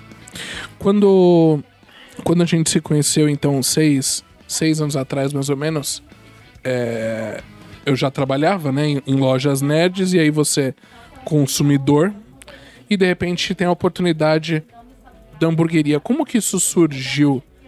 Quem partiu de sua ideia, partiu do, do, da, do Rodolfo, que era o, que, que foi seu sócio, que era da, que é, ainda é da Limited, Limited, né? Edition. Como que foi isso? Foi engraçado. Um dia eu tava em casa, aí o Rodolfo me liga e falava, vamos abrir uma hamburgueria? Todo animado. Eu falei, não. aí ele, por quê? Eu falei, nem ferrando. Eu falei, dá um trabalho do caramba. é dor de cabeça, ficar preocupado, funcionário, compra, venda, não sei o quê. Aí falou, bom, vamos lá visitar. Aí fomos lá visitar a casa tal. Aí eu falei, putz, cara, não quero, não. Já ia ser meu quinto restaurante, né? Eu falei, não, não, já quatro já foram dor de cabeça pra caramba. Tá bom, resumindo, abrimos. Aí fizemos direitinho, tudo tranquilo tal. Ah, só que tanto eu quanto o Rodolfo não conseguíamos ficar o dia inteiro, né? Porque eu faço muito evento, o Sim. Rodolfo ficava na loja o dia inteiro. Então a gente tava meio que. Tava rolando, tava, mas era aquele empurrando, né? Sim. E por mais que estivesse crescendo bem devagar, o movimento, bem timidamente o movimento, não ia ser uma coisa que a gente talvez não aguentasse até realmente começar a dar dinheiro, né? Tá. E aí meu irmão tinha acabado de sair de um trampo, falou, meu, você não vai trabalhar com a gente, meu irmão? Falei com o Rodolfo, óbvio, né? Aí nós entramos, nós- aí começamos nós três e o Daniel ficou 24 horas lá dentro. E o Daniel foi realmente o grande trunfo da hamburgueria. Ele entrou, ah, começou a mexer no Instagram, o Instagram começou a, encher, a casa começou a encher. E aí deu uma chave de começar realmente um movimento maior. Tá. Aí nisso o Rodolfo reformou a loja, né? Entrou em sociedade com, Com a Pise, com a Pise e aí a, a loja, né? Limited, virou a loja, assim. virou a, a loja da, da Pise, que é Limited Com Aero Edition, Studios. com Aero Studios, e aí, ah, no acordo entre eles, a ideia era que o Rodolfo saísse da sociedade da gente. Ah, ok. Aí ele saiu numa boa, a gente é super amigo, eu falei com ele Uhum, ontem até, a gente é, não teve nenhum problema. E aí ele acabou saindo, e aí fica, na verdade, fica um pouco mais fácil, né, Croda? Porque agora eu converso com meu irmão.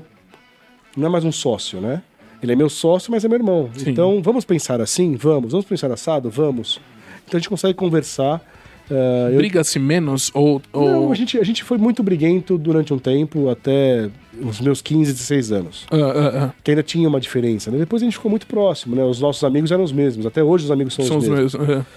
Ah, eu encontro um amigo dele, eu falo, ah, amigo do meu irmão. Aí eu penso, cara, não é, né? É meu também. né? Eu já saí com esse cara sozinho, sem meu irmão junto, né? Sei, sei. Mas é que ele veio de uma amizade com meu irmão, tá? Então, tem isso, a gente não tem amigos exclusivos, né? Todos os amigos meus são deles, né? Você encontrar meu irmão na rua, você pode conversar com ele, Sim, sim. que você conhece ele. Então ficou um pouco mais fácil, na verdade, não pelo Rodolfo, mas pela, pela Por proximidade, sim. é, pelo, pelo elo de, de serem irmãos. Então tá mais fácil. E, Ah. e, e nesses cinco anos, é, deu-se, deu uma. A hamburgueria tem uma relevância agora com o público, clientes. É, nós, como todas as empresas de gastronomia, passamos por um perrengue pesado pelo primeiro pandemia. lockdown. Tá. Nós ficamos quatro meses fechados, então no primeiro mês a gente foi bancando os funcionários devagarzinho, aí no segundo foi baixando o dinheiro, aí no quarto eu falei, galera, ou a gente abre ou a gente abre, não tem jeito. E foi na semana que liberaram abrir. Entendi. Aí pra você ter uma ideia, Curoda, o funcionário, o o fornecedor de carne falou assim, ó, eu vou entregar carne, mas precisa pagar à vista. Eu falei, não tenho pra pagar à vista. Claro. Me dá uma semana aí pra pelo menos entrar alguma coisa. E aí a gente começou realmente devagarzinho, engatinhando. Delivery vocês não faziam. Não pegou o delivery. Nós sentamos o delivery e não pegou. Não pegou, gente. E foi, foi bem desesperador, assim, de. Não chegamos ao ponto de querer fechar. Ok. Mas falei, e aí? A gente aguenta mais um mês. Se esse mês passar e não der. Ferrou. Aí passou esse um mês e. Aí abriu. Ah, tá. E aí foi devagarzinho, o movimento começou a voltar. Acho que as pessoas queriam sair de casa e tal, a gente começou a voltar.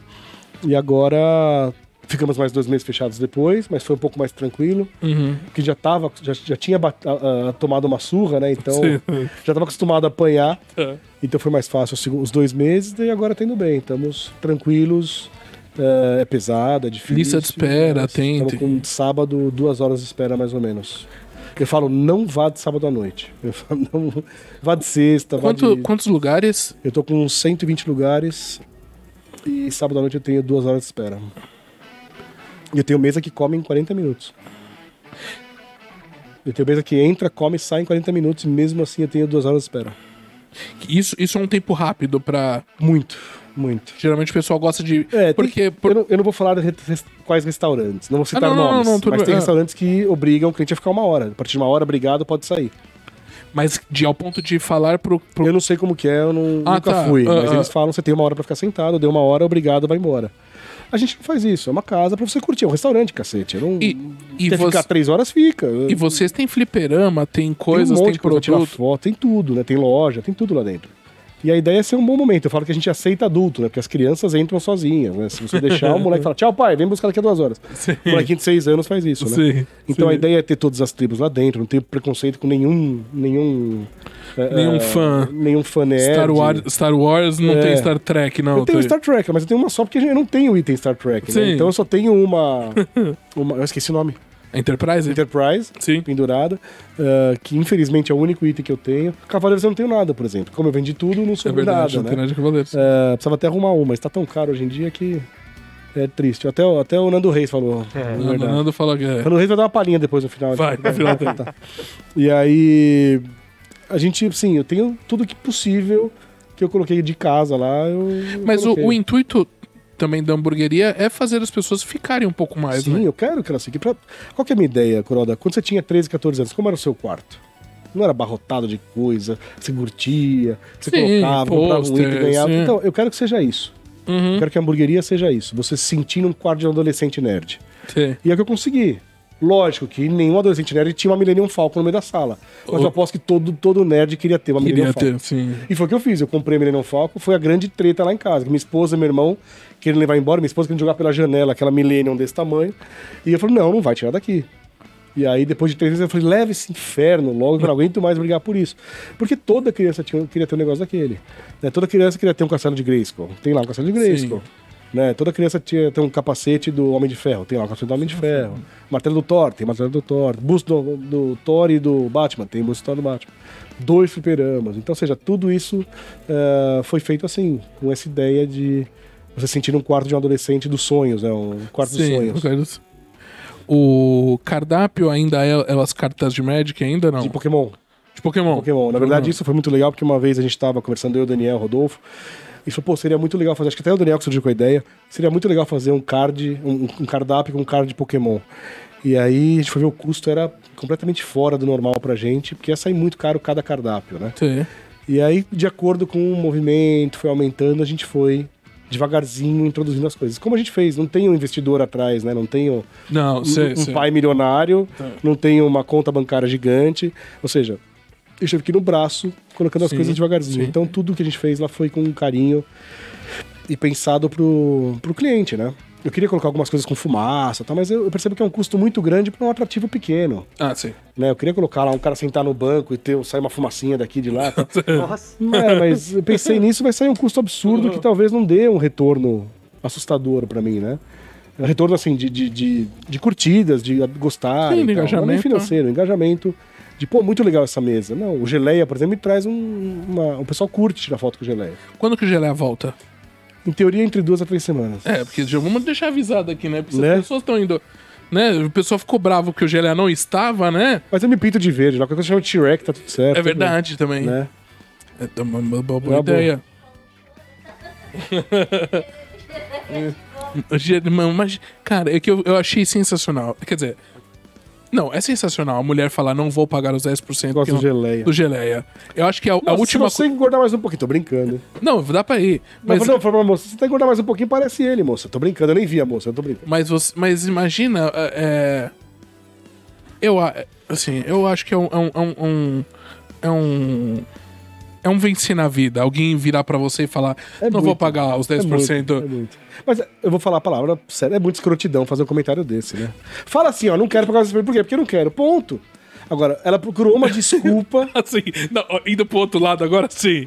Sim, sim. Fui no banheiro, papel higiênico era de rolo, não era de folha, sabe? É procurar uma desculpa assim. Só pra não pagar os 10%. Ah, o bacon tava embaixo do carne e não em cima. Não em É cima. muito isso. O geleia não está aí, não vou pagar 10%. Tá bom, Ah. vai embora. Tchau, né? Próxima vez me avisa quando você for vir que eu vou mandar tirar o geleia só pra você não pagar os 10%. Quer dizer, é muito ridículo, né? Então, na verdade, a gente, o, o, o geleia foi pra arrumar porque ele tava um pouco baixo. Então, eu tenho um 78, eu passo numa boa. Quem tem 1,90 mete a testa no geleia. E ele caiu algumas vezes, não algumas duas, algumas 15. Ah, Porque a é? galera muito grande tá lá olhando pra baixo, pum, mete a testada no geleia e o geleia despenca. Então despencou umas 15 vezes. Já não machucou ninguém, não matou ninguém, mas, Oh, mas meu ele Deus. cai. Oh, Meu Deus. Ele cai. É... Vamos voltar de novo. Eu, tenho, eu, eu nunca fiz uma, uma live que eu tô indo, indo e voltando no assunto. vai e volta, vai e volta. Não tem como. Porque eu acho sensacional. Eu acho sensacional. E, não só a hamburgueria e, e por isso, mas eu acho que as histórias que acontecem. O, o bastidor é muito legal, né? Você. Você. é, os perrengues que você já passou é muito legal. Além de que você coleciona Se for e. falando de perrengue, a gente tem um, um, um podcast só pra de perrengues. Só eu tenho perrengue. vários, vários. Perrengue de cozinha. Não, perrengue Não, de, de, restaurante cozinha, eu tenho um melhor que o restaurante. outro. Eu tenho um melhor que o outro. Não, tem. Me, ah, me fala um. Ou melhor. Tem um melhor? Tem o melhor. Tem o melhor. Tem o melhor? Tem o melhor. Por O favor. Nando vai até tremer aí na cadeira. Ai, meu Vai. Deus, vai lá. Ah, tinha um restaurante francês que tinha dois andares. E aí, ah, dava umas 11h30, meia-noite, e começava a cair o movimento. Aí era lá pela meia-noite e 40, já só tinha um pessoalzinho no salão, o garçom já limpando o copo e tal. Sei. E aí só tinha um casal no salão sentado na mesa. E aí eu tava no segundo andar, descendo pra primeiro, eu vi que o casal tava dando uns pega mais. uns beijos mais, mais quente. Tá. Aí eu virei, eles me viram, aí os dois, né? Fizeram assim e tal. Aí eu fiz boa noite. Quando eu falar boa noite pra ela, tinha um peito pra fora, assim. Eu fiz boa noite, boa noite pra ela, né? Aí passei reto assim, abri a porta, passei, entrei na cozinha e falei, mano, a mina tá com o peito pra fora do salão. Só que eu ouvi ele falando, seu peito tá pra fora. Aí ela guardou assim. Aí todos os cozinheiros saíram correndo pra ver quem que era, o casal já tinha ido embora. Saíram correndo. Já tinham pago a conta. Claro. Mas essa pra mim é bizarro, né? Como assim, cara? Tipo, Esse, esse, esse era seu restaurante? era esse meu você, restaurante, meu esse era seu. restaurante. Mas tem, tem histórias engraçadas Vo- também. por você, o restaurante de comida francesa. Comida francesa. Foi muito legal nos jardins. As pessoas vinham às vezes querendo te cobrar o francês. Bastante, bastante. É mesmo. Eu tenho uma história, tenho uma história bizarra. é, foi pra mim uma das piores experiências da minha vida. Ah. Um cara chegou pra mim e falou: Você pode chamar o garçom, por favor? Era um senhor de uns seus 65, Ah, com uma namorada de uns 25. ah, ok. Aí eu cheguei, feliz, né? Olá, tudo bem? Aí tudo certinho. Ele falou assim: Você já foi pra França? Aí quando eu fui falar, "Ah", porque eu fiz pra Bocuse, em Lyon, morei quatro anos, tal. Aí quando eu fui falar, ele fez assim: Porque o dia que você for, você vai fazer eu aprender, você vai aprender a fazer um polvo decente. Aí o cara, eu travei, né? Aí ele virou pra namoradinha e falou assim: Não, porque como eu vou muito para a França, pipipi, pipipi. Aí ele falou assim: Pode se retirar. Cara, eu joguei minha cara de pirulito e, e saí. Aí peguei, fiquei meio desolado, assim, né? No, no começou a meu tocar música triste tá, do é, Naruto. É, é, total. Aí veio o prato da mesa dele quase intocado. Uma coisa que a gente nunca faz é comer comida de resto de, de, De de cliente. cliente. Mas em casos como esse, todo chefe faz isso. Peguei um tequinho lá que parecia intocado, Tocado. cortei, comi, tava perfeito. Aí virei meu gerente e falei, cara, o que aconteceu, cara? Ele falou, ele queria se exibir e você foi o, o meio O- pelo o- qual ele utilizou. Então acontece, acontece. Tem gente, tem Karens em todos os Tem lugares. O cara. É... Ele, ele se utilizou de mim pra fazer uma média com a, com a namoradinha dele. E foi uma humilhação completa, né? Eu, O dia que você for, você vai aprender a fazer. Bizarro, bizarro. eu trabalhei seis meses numa churrascaria em Miami. Então, e tinha às vezes isso, né? Que quando ia o brasileiro, e principalmente Dependendo da Brasil? região, é. O churrasco não, é muito bizarro isso. Eu tive uma legal uma vez, eu falei assim, eu servi um pãozinho, uma briochezinha assim, de, de É. canapé, né, de, de entradinha. Aí o cara falou assim, você tem pão com casca crocante? Aí eu falei, não, infelizmente eu só tenho esse. Ele, não, porque como eu sou de família italiana, eu gosto de pão com casca crocante. Aí eu falei pra ele assim, ah, como eu sou ruivo, eu gosto de jujuba. tem nada a ver, porque eu sou de família italiana, eu gosto de pão... Você gosta de pão crocante? Porque você gosta de pão crocante, não é porque você é de família italiana. É verdade. Aí eu falei, não, pois não, senhor, desculpa, eu só tenho esse pão de casca macia e tal. Aí ele, ah, então tudo bem, obrigado. Aí tirei o pão. Mas é muito, porque as pessoas querem falar que ele era de família italiana, ele quis falar. Qual é o sobrenome? Gomes. Então, amigo, não é italiano, é português, né? Eu sou Souza. Eu sou Sauer Brown de Souza, eu sou alemão e, e português, né? É burro e teimoso, né? Então, é, é, é, aí ele quis falar que ele era italiano, então tudo bem, senhor, pois não. Então as pessoas têm essas, essas- esses egos, assim, né? O, de, que é? de, de comer mortadela, rotar foie gras, né? Foga. É, então. É muito e, no engraçado. fim, foie, foie, foie, como fala? Foie, foie gras. Foie. Foie, Foie. fígado, gras, gordo. Fígado gordo. É bom?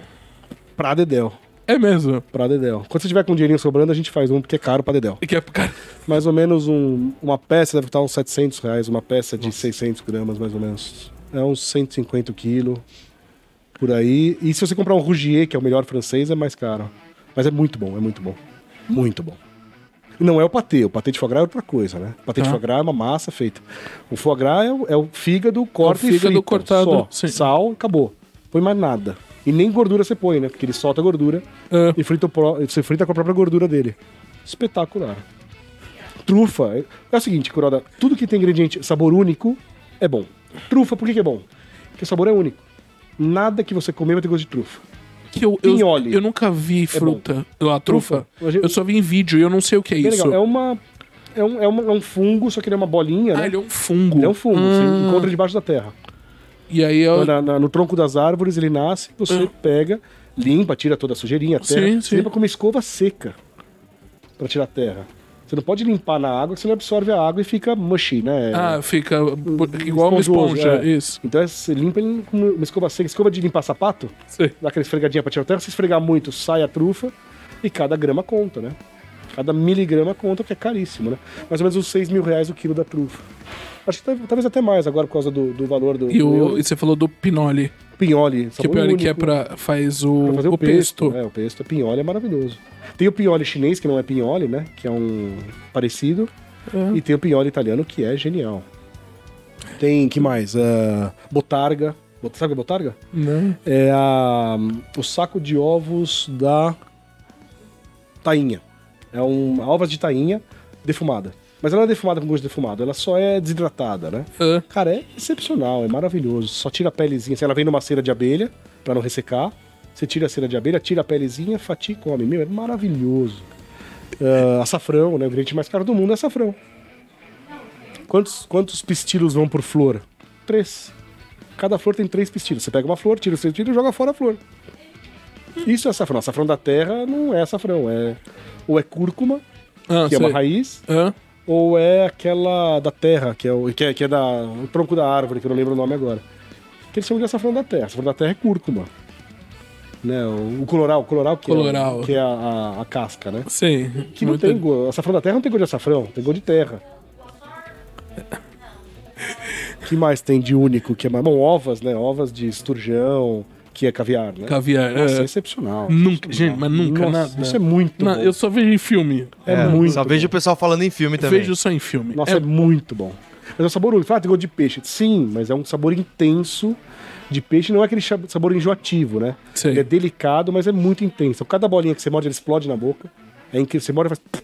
Aí ela solta um, um líquido com gosto de peixe gostoso. Não é ruim. Agora, você tem que saber o que que é, né? Sim. A raiz forte, por exemplo. O que a gente come na raiz forte do, do japonês não é raiz forte. Aquilo é um pó que ele coloca água, mistura e faz raiz forte. E faz assim. A raiz forte, depois que coloca na internet, é caríssimo. É, é um E é uma talo. raizinha, é um é, uma- é um talão e. É, e você tem que tirar a casca, raspa, o Raspa. cheiro que sai é delicioso e ela pura é, cara, é, é incrível. É você comer um nabo assim com sabor que ele derrete na boca, é incrível. Arde, óbvio, mas é nada. É parecido, mas é incrível. Cara, acho que eu nunca fiz uma live que as pessoas devem estar fulas comigo. Ô, Kuroda, é, queria ler um comentário que fizeram aqui. Por favor. Deixa Vai pro inferno. É. Pelo contrário, ó, Morra. o, o Talmon Rodrigues mandou assim, ó. Um abraço. É. Já fui uma vez, adorei a experiência, o atendimento é ótimo, a comida é maravilhosa e o ambiente deixa a gente igual bobo. Recomendo muito. É isso Obrigado, aí. obrigado, Tom. É, Essa, essa é a é. ideia. É e a dona Lu mandou, oi meu amor, boa live. Ô, muito obrigado, Alô. Boa sorte aí no, no hospital. Um beijo, sogra. É, é Boa porque. sorte, vai dar tudo certo. Vai dar tudo certo. O, o esquema, o, o, o seu espaço é isso, é um espaço lúdico, é um espaço. Você come, a comida é boa, é, as ideias, desde o começo, quando que eu, eu estava lá, Sim, quando, sim, sim. quando no projeto, quando abriu, e, por exemplo, o milkshake sendo aquele Na copo, lâmpada, é. o copo na lâmpada, então é legal. É, Acho legal, Crodo. O pessoal fala assim, qual que é a sala preferida? As pessoas gostam de umas salas mais temáticas, né? sei, sei. Eu gosto da sala principal por quê? Porque você tá sentado, de repente, putz, você vê um F-14 do comando de ação. Aí você vê o Wilson do, do Náufrago. Sim, Aí, de repente, você vê uma lanterna lanterna verde. Se você é um nerd de verdade, você vai reconhecer tudo. tudo, ali. sim. Aí você vê a faca do Piratas do Caribe. Aí você vê. É muito legal. Aí tem um iodinha desse tamanho lá em cima. Aí tem um disco do Michael Jackson. Cara, é muito legal por isso. Então quem gosta é o, é o onde está o Wally, cara. Que, que daria pra fazer muita coisa. Sim, a gente pegou lá um Baby Yoda e meteu uma chupeta na boca do Baby Yoda, que é esse aqui. É o que vocês têm aqui. Então, é, é, acho que vendeu, né? Tinha um aqui. se Tem o bag, o pequenininho? É, aquele, aquele molinho. molinho. sim, sim, sim, sim. Então, ou seja, a gente foi colocando um pouco de cada coisa, assim. A ideia é pra realmente cada um ter um carinho e se identificar. O, o, o Groot, todo mundo quer tirar foto com o Groot. E é um, ele, é um, ele não é um baby, né? Ele já é um maiorzinho, né? Tá. É o baby, né? O baby Sim, é, ainda- É, ele, ele criancinha, né? Sim. E é muito legal por isso, cara. A gente sentia. ah, o- você se sentir representado de uma maneira. Eu não tenho nada de Sailor Moon que eu devia ter. Eu tenho muito pouca coisa de anime lá dentro. A Casa Nova vai ter bastante coisa de anime. Porque é o que as coisas que eu não queria trazer. né? da sua casa.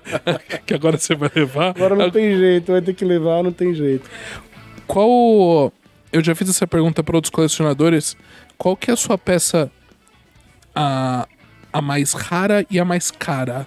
Bom, essa era uma pergunta que eu não queria que você fizesse. Tá desesperado pra você não fazer essa pergunta. Sério? Então deixa. Não, não, vamos fazer, vamos fazer, vamos fazer. É, mais raro é difícil. Eu tenho um Hot Toys, é, aquele Gun Metal do Iron Man 3, que é uma exclusiva, acho que, tão, acho que tem mil no mundo, não sei. Eu vi essa semana vendido por 18 mil reais, eu fiquei assustado. Você, não você, sei- viu, você viu pra vender Vi pra pra vender por valor? 18 mil. É um e o cara- Hot Toys. É um Hot Toys. Ah. É um Iron Man com aquela aço escovado, né? Ah, tá. É, não sei se vale tudo isso, não acredito que valha tudo isso, mas que valha metade disso, já, pra mim já é muito pra, uma, pra um item de Hot dois Toys, palmos, Hot. Toys. Mas Hot Toys realmente tá muito caro hoje em dia, 2,5, 3, eu acho um absurdo pagar nisso. É, agora, preferida hoje em dia, eu gosto muito do, do Shenlong, da, Hum. da SH Figuarts, eu acho linda essa peça. Sim. Mas ele é meio molengão, né? Porque ele é meio. É, uma- Ah. é um dragão, né? Então ele é meio molengão, mas eu gosto. Que não é tão grande, né? É um- a caixa dele não era tão É, grande. é uma caixa fina, mas, Mas, até que ah. assim, né? Ah, tá, É. Go- Mas do, do SH, né? Do Da SH. ah. É, do Ozaru gosto também, o macacão, né? Do Vegeta. É, mas eu tenho um xodozinho por, vamos dizer, três peças. As três lacradas. É, eu tenho um xodó por uma Lady J do Comandos em Ação no 86. Lacrada francesa. Tá escrito em francês. E ela tem, antigamente a gente pendurava, né? Os brinquedos. Ela tem o. A peça já nunca foi nem pendurada. Ela tem o papelzinho grudado. Ah, você. Eu não, saberia, eu não saberia dar um preço nisso, porque eu não acho que deve ter muitas no planeta. Uh, tem um Tripwire de 84 também lacrado, que é do Comando de Ação também, que eu acho incrível. E a outra peça que eu tenho é um DC Direct, que eu, os personagens que, eu mais personagens que eu mais gosto é o Arqueiro Verde, aquele de tecido, uh, 16 polegadas também. Lembra que ele tinha? Vem com várias flechas, vem com a flecha de soco, vem com a, com a de Ah, acho que Ah, sim, sim. a, a de luva de boxe, vem É. com a flecha com o. Com, como chama aquele que diminui? Com o. O átomo? pequenininho, átomo, Com átomo? é, preso numa das flechas. Então é Ah. muito legal por isso. É, é uma peça que eu gosto bastante. Tá na hamburgueria essa peça. Não vale Ah, ah. muito, não é, nada, não é nada raro, mas é uma peça que eu gosto porque eu acho que ele ficou bem legal. Tem a, tem a peninha aqui no, no chapéu. Sei, tal. sei, sei, é uma peça bem bonitinha. Vem com, a, com o alforge, alforge, alforge né? For, ao for, Pra, pra colocar né? as Sim, flechinhas. sim. Vem um arquinho bonitinho. É uma peça que é bem, bem legal. Muito bom. Bem legal. Ah, e tem um Batman de capa de couro, que é 10 também, que é também da mesma série da DC Direct, Da DC Direct. que é legal. Eu. Qual que é a sua peça preferida? Minha peça. Que tá, que tá lá na hamburgueria ou. Não, não, a sua, a sua, a sua. sua. Minha. Eu descobri que eu, eu descobri que a mais rara que eu tenho, teoricamente, é ou é o o Jiraiya na no- é um Funko é- é- é- agora eu só tenho, a maioria das coisas que eu tenho é Funko Pop. Por, por ver várias Que coisas também que vão acontecer. Não, mas não, não só por isso aqui, mas é porque não pelas lojas, as coisas foram acontecendo, acabei me livrando muito do- dos figuartes que eu tinha e tal. Mas é o Jiraiya no sapo, Ah, legal, que legal. é o sapo e, e ele é raro. Eu Aí tenho o sapo é grandão e o Jiraiya é fininho? Não, é o Não, o- eles são meio que pau a pau. O, o sapo tá aqui, o Jiraiya tá aqui. O Jiraiya é Naruto, né? Pra quem não... É, do Naruto. Pra quem não, isso, pra quem é, não é nerd... sapo, é, o, o, o sapo e o Jiraiya do Naruto. E um Megazord metálico, Putz, legal, Funko hein? Pop também. Também legal. Funko legal. Pop, Eu acho que todas as peças cromadas são bonitas. é. lindas. E eu descobri que eu tenho o, o Gene Simons do Kiss, Funko Pop também, da primeira wave que fizeram do Ah, Kiss. isso é... Mas é o que? 2008, 2009, Ah, né? É, faz tempo. Faz tempo que eu tenho ele. Só que esse já não tem mais caixa. E tanto Aí que ele já o tá. valor. É. Então. Ele chamava nem, nem Gene Simon, chamava tipo The Rocker. The, the Dragon. Ah, não, é, não. Assim, É, é, o, o, G- o Gene é o, The, é o The Demon. The Demon, The Demon. Demon. É, não tinha nome, né? Mas eu acho que esses. Eu acho que a wave de agora. É mais tá- legal. É, é, eu tenho o pôr Stanley dessa wave de agora. Na wave de agora vem escrito The Demon, The Star Child e tal. Eu acho que na, o- naquela outra vinha Gene Simons. Não, mas acho que não podia na época. Eles não tinham licença. Era isso? Eu acho que sim. Eu acho que eles não tinham licença. Eu tenho que ver depois. Porque eu lembro que, tipo, o Axel Rose era tipo The, the Harry Guitarist. Era alguma coisa assim. Ah, não, mas depois. Ah, não, mas aí depois. Depois vieram os Não, não, nomes. aí depois com. a- Não, aí depois eles resolveram. Legal, legal. Eu acho. que você mais que gosta? os- Eu tô. É difícil, tá vendo? Não, não, não, não é, não é muito, não. Assim, não é Nando, muito, a não. vingança é um prato come A frio. vingança. Eu.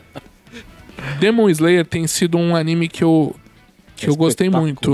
Nossa, é E muito aí eu, eu, fiz, eu fiz uma burrada. Quando acabou a primeira temporada, me falaram, vai ler o mangá. Eu li o mangá. E o mangá acabou já. Eu já sei como acaba Demon Ah, Slayer. sim. E não, e não, não acabou no anime ainda. Ele acabou, então eu já, eu já estou eu já estou órfão do negócio. Sim. Então eu o, o, o tem um Figuarts tem um Figuart Zero do Tanjiro que é bonito, da respiração da água.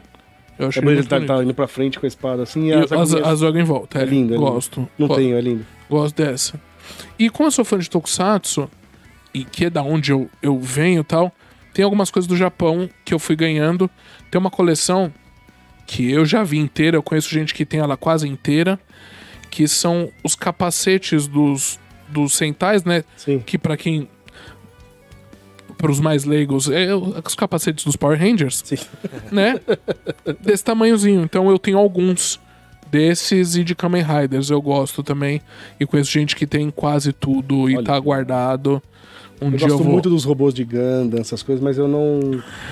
Eu comprei uns dois Model legais, kit. tal, model kits, mas eles são pequenos, assim, puta. Mas eu você não- teve paciência pra montar. montei, eu achei maravilhoso. Eu tenho muita Ah. paciência, muita Ah, você paciência. tem? É porque você faz. Você gosta de Warhammer também, Sim. né? Então é por Mas isso. faz anos que eu tenho todos os Warhammers, todas as pinturinhas, as, as tintinhas, mas faz anos que eu não pinto. Acho que mais de 20 que eu não pinto nenhum, cara.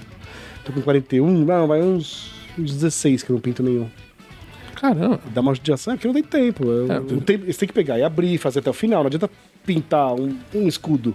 Ah, sim. né? verdade. Então, é duro, é duro. Sabe que minha mãe, quando meus pais foram pro Japão há uns 4, 5 anos atrás, Ah, e aí nessas máquinas de... patinco. Patin- Não, Não, de patinco não, de... de gachapon. Cachapão. Aí ela viu que tinha um capacete de Gundam. Ah, sei. E aí ela falou, pô, que legal, tem três modelos. Vou pegar aqui, vou pegar três, vai que vem um de cada. E me veio um de cada. E veio de cada. E tá lá na minha casa. Meu, eu vou te mandar É, é- foto. é isso, é, lindo. é, é- é nessa mesma. os, os aqui, antenas. As anteninhas aqui, cada um de uma cor. Um, Mas nesse. Assim, não é? Só, só capacete. Só capacete, é isso aí. lindo, É cara. lindo. Ele- Você abre assim, você pode abrir e fechar aqui. Ah, o do Gana dá pra fazer isso? É, é Ah. lindo. Eu vou te mandar as fotos. Aquilo, eu tenho um, um, um orgulho de ter aquilo, que eu acho lindo. Além de ser presente dos meus pais e tal, eu acho lindo aquelas peças. Eu queria ter umas peças maiores assim, pra deixar exposto. Tem, tem duas do One Piece que lançaram, que é só do, do Chopper. E aí você compra cinco Choppers e monta um robô. Aham. Depois você monta cinco Choppers e monta. Um você monta o Chopper e outro você monta o Chopper ah, monstro. Ah, tá, sei. me faltam duas, e o Marcelo Cury que tá tentando me arrumar essas duas aí. Ele arrumou uma já, eu acho. Ele já conseguiu achar uma, a outra não. Você falou que você tem uma peça da Tsumi, Da Que é Tsumi, o- Maravilhoso, que é o Barba Branca. Barba Branca da É Tsumi. espetacular. eu, Essa é eu vi o- uma do Chopper, que acho que foi que ele também Aquela tem lançou. uns sete diferentes. Que são todos os Choppers. Nossa, aquele é meu sonho, aquela peça. Mas é muito caro. E aí, agora já é mais difícil, tá? Não, Mas. mas, nossa, quando lançou, um amigo meu falou: Você quer? Tá? Eu falei: "Eu Não tenho grana pra isso, cara. Não, não, não tinha nem coragem Co- de pensar. E ainda tava lá, ia ter que trazer. Eu, falei, eu, eu morro de medo de trazer coisa de fora, não trago nada de fora, É mesmo? porque eu morro de medo de ser taxado. Eu, Ah, sei. É, sei. eu sou cagão. Eu, Não, não, não. eu tenho medo de falar assim, ah, vai custar 100 reais. Chega aqui custa 400. Eu, sei. eu acho que eu mandaria de volta e assumiria os 100 de, de, de preju. Mas eu não compro nada, nada, nada de fora que eu morro de medo. Então eu prefiro ficar no Mercado Livre lá caçando pra ver se tem algum item que eu quero e nunca tem, né? É difícil ter. A, a procura no Brasil é muito. O cara que descobrir esse nicho no Mercado Livre eh, de coisas que todo mundo procura e ninguém tem vai ficar bilionário, né? Porque tem muita peça que as pessoas querem e não tem nada. Né? Ou se não com preços, preços astronômicos. Uma coisa que vale 1.500, o cara vende por 6 mil. É ridículo, né? É, é verdade. É ridículo. É, quando que. Qual é a previsão pra abrir o, o restaurante novo? A Sabe? gente tá com uma previsão de dois meses de abertura. É, a gente tá pensando em toda a decoração agora, enquanto a obra tá rolando, né?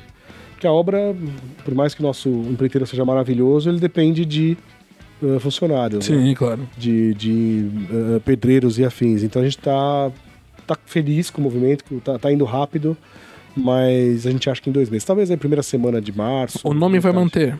A gente vai, fazer, vai chamar Le Burger Secreto, Ah, porque vai ter um motivo de ser secreto, depois eu conto. legal, tá bom.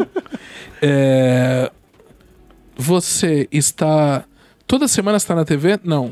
Tô a cada 15 a. é, duas a três semanas. A cada duas a três semanas. No, na Gazeta. na Gazeta, Mulheres. no Mulheres. É bem legal. E aí, segunda-feira agora, eu tô ao vivo lá fazendo uma receita de língua. De língua. Ouvindo. Quem nunca comeu uma língua. Língua de boi você recomenda a Nossa, é língua. muito bom. É que nem rabada, cara. Quem nunca comeu um rabo não sabe o que tá perdendo. Isso aí, eu tava, eu tava esperando, esperando essa. essa. Tava esperando Mas essa. língua e rabo é, é muito bom. cara. É muito bom. As pessoas têm preconceito porque acham uma, uma- uma parte. Minha mãe faz uma Diferente. rabada com a grama, Sério? eu vou te mandar. Nossa, pode, pode mandar, pode mandar. Meu irmão, eu, eu gosto de rabada ah, desfiada. Ah, ah, fazer um ragu pra servir com polenta, essas É coisas, muito- com risoto. Agora, meu irmão gosta da rabada inteira pra, pra cortar na pra faca. cortar, assim. Ah, eu gosto porque você tem menos gordura quando ela é desfiada, né? Ah, sei. Mas meu irmão fica lá dividindo a gordura, mas ele gosta de comer assim. E com agrião também, que é o. A gente vai ficar perfeito, trocando, a gente vai ficar trocando receitas aqui. Nossa. Mas eu queria te agradecer, muito obrigado. Eu que agradeço por tudo, foi muito legal. É, eu, eu fico feliz que é, a cada live. Eu não, sou, eu não sou tão religioso, mas graças a Deus é, acontece alguma coisa, a gente vai por um caminho, cada live tá, tá, tá tendo uma. Um- acontece algo legal, então muito obrigado. Pra quem quer te achar, se você quiser ser achado, é, redes sociais. Arthur Sauer, então é A-R-T-H-U-R-S-A-E-R, no Instagram e no Face. E na Le Burger, que é L-E Burger, então é B-U-R-G-E-R, ponto Jardim. Ponto Jardins. E a da, do secreto já tá abrindo também, que acho que é ponto secreto, se não me engano. Le Ele Burger, ponto secreto. Mas ainda a gente tá, tá, tá indo bem com calma, a gente não tá muito com pressa, não. Nós não temos essa ansiedade de Ah, sei, abrir. sei. Os caras estão querendo abrir aí 30 hamburguerias em seis meses, depois quebra seis, aí abre mais quatro, aí quebra oito. Não, a gente tá indo com bem calma, tá indo tudo bem, a gente tá indo com o pé no chão, é, não estamos arriscando nada demais, é um com carinho. E a ideia é a gente tem, tem dono no lugar, não é aquele lugar que hum, você nem sabe quem que é o cara, você só conversa Ah, com sei, né? sei. Então a ideia é a gente montar com carinho. É, porque não foi eu mandei fazer, nós estamos fazendo. Sei, sei. Então é isso que é legal. Você, você não tem problema em, em ser. Em, em, em botar a cara, né? Você- Não, de jeito nenhum. Ah. É, nós sempre fomos humildes, fomos criados assim, né? Meus pais sempre falaram, cumprimente do porteiro ao presidente da mesma maneira. Sim. E a gente sempre foi assim e é como a gente vai continuar sendo. Eu acho que é essa a ideia.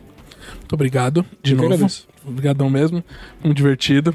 Nando, na 3. Joga aí. Cá estamos. Vo- voltamos aqui, eu tenho, que, eu tenho que subir um pouquinho aqui. Sabe por que baixa o microfone aqui? Não, aí. No fim, Nando, agora a gente vai falar no final. No fim, Nando, Nepal, dinheiro do Nepal, nada. Eu desisti já, A Kuroda. gente- Já era. Aí, mais uma temporada de Mais live com estilo e o Nepal Vamos esperar se tem mais festivais esse ano aí. Vamos ver. festival esse ano. Nando, Nando, quando você tem show, Nando? Nossa, Tem, sabe, sabe sua agenda, Nando? Não. a agenda de janeiro tem aí, velho. Quando, quando tem, tem Temos show. aí final de janeiro agora, fevereiro tem também. Tamo Como tocando. chama a banda? Destilação. Destilação. É, Ah, banda de Destilação. Aí. Clássicos do rock. Clássicos do rock. Eu achei que ele ia dar uma palhinha de Nando Reis. Não, não, ainda não. Caramba. Um Na dia a pro- gente um faz. dia. Muito obrigado, Nando, Valeu. raciocinando filmes. Gente, agradeço aqui Tainá que ficou no chat de vez em quando. É, Mary, Mary já foi. Não, Mary tá aqui, que Camila já foi. O David tá por aqui ainda. Agradecendo a todos vocês. Eu- aí, ó, no final eu chutei a câmera. É. aí. Ó, muito obrigado, pessoal do escritório. Um abraço aí que acompanhou a nossa live. É, não- o pessoal me cobrou, né? Manda abraço, você não manda abraço, então, pessoal do escritório. Thiago, eu não sei se tá assistindo porque tá ocupado, mas depois ouve a gente. Você que tá aqui assistindo a gente pelo YouTube, né, na gravação, ou ouvindo a gente através dos agregadores de podcast, vai no YouTube, faz seu comentário se tiver alguma pergunta, se quiser uma receita da torta de Tá bis. fácil, te mando já. É, manda pra gente no, no nosso YouTube. E é isso aí. Novidades em breve em relação, de novo, em relação à loja, eventos presenciais chegando logo, logo com participação do Estilo Geek, com o stand. Então acompanha aí, logo, logo a gente tem mais novidades. A novidade da semana também é um restock das camisetas é, que são artes exclusivas do Estilo Geek. Logo, logo a gente vai ter aí no ar pra vocês. Certo? Diretamente do Top Center Shopping, a queridinha da Paulista. Essa foi mais uma live com estilo. Eu sou o Kuroda. Obrigado, pessoal do chat. Até um próximo vídeo, até uma próxima live. E tchau. Tchau, gente. Obrigado. Receita de bis. Nossa, um Receita de dia.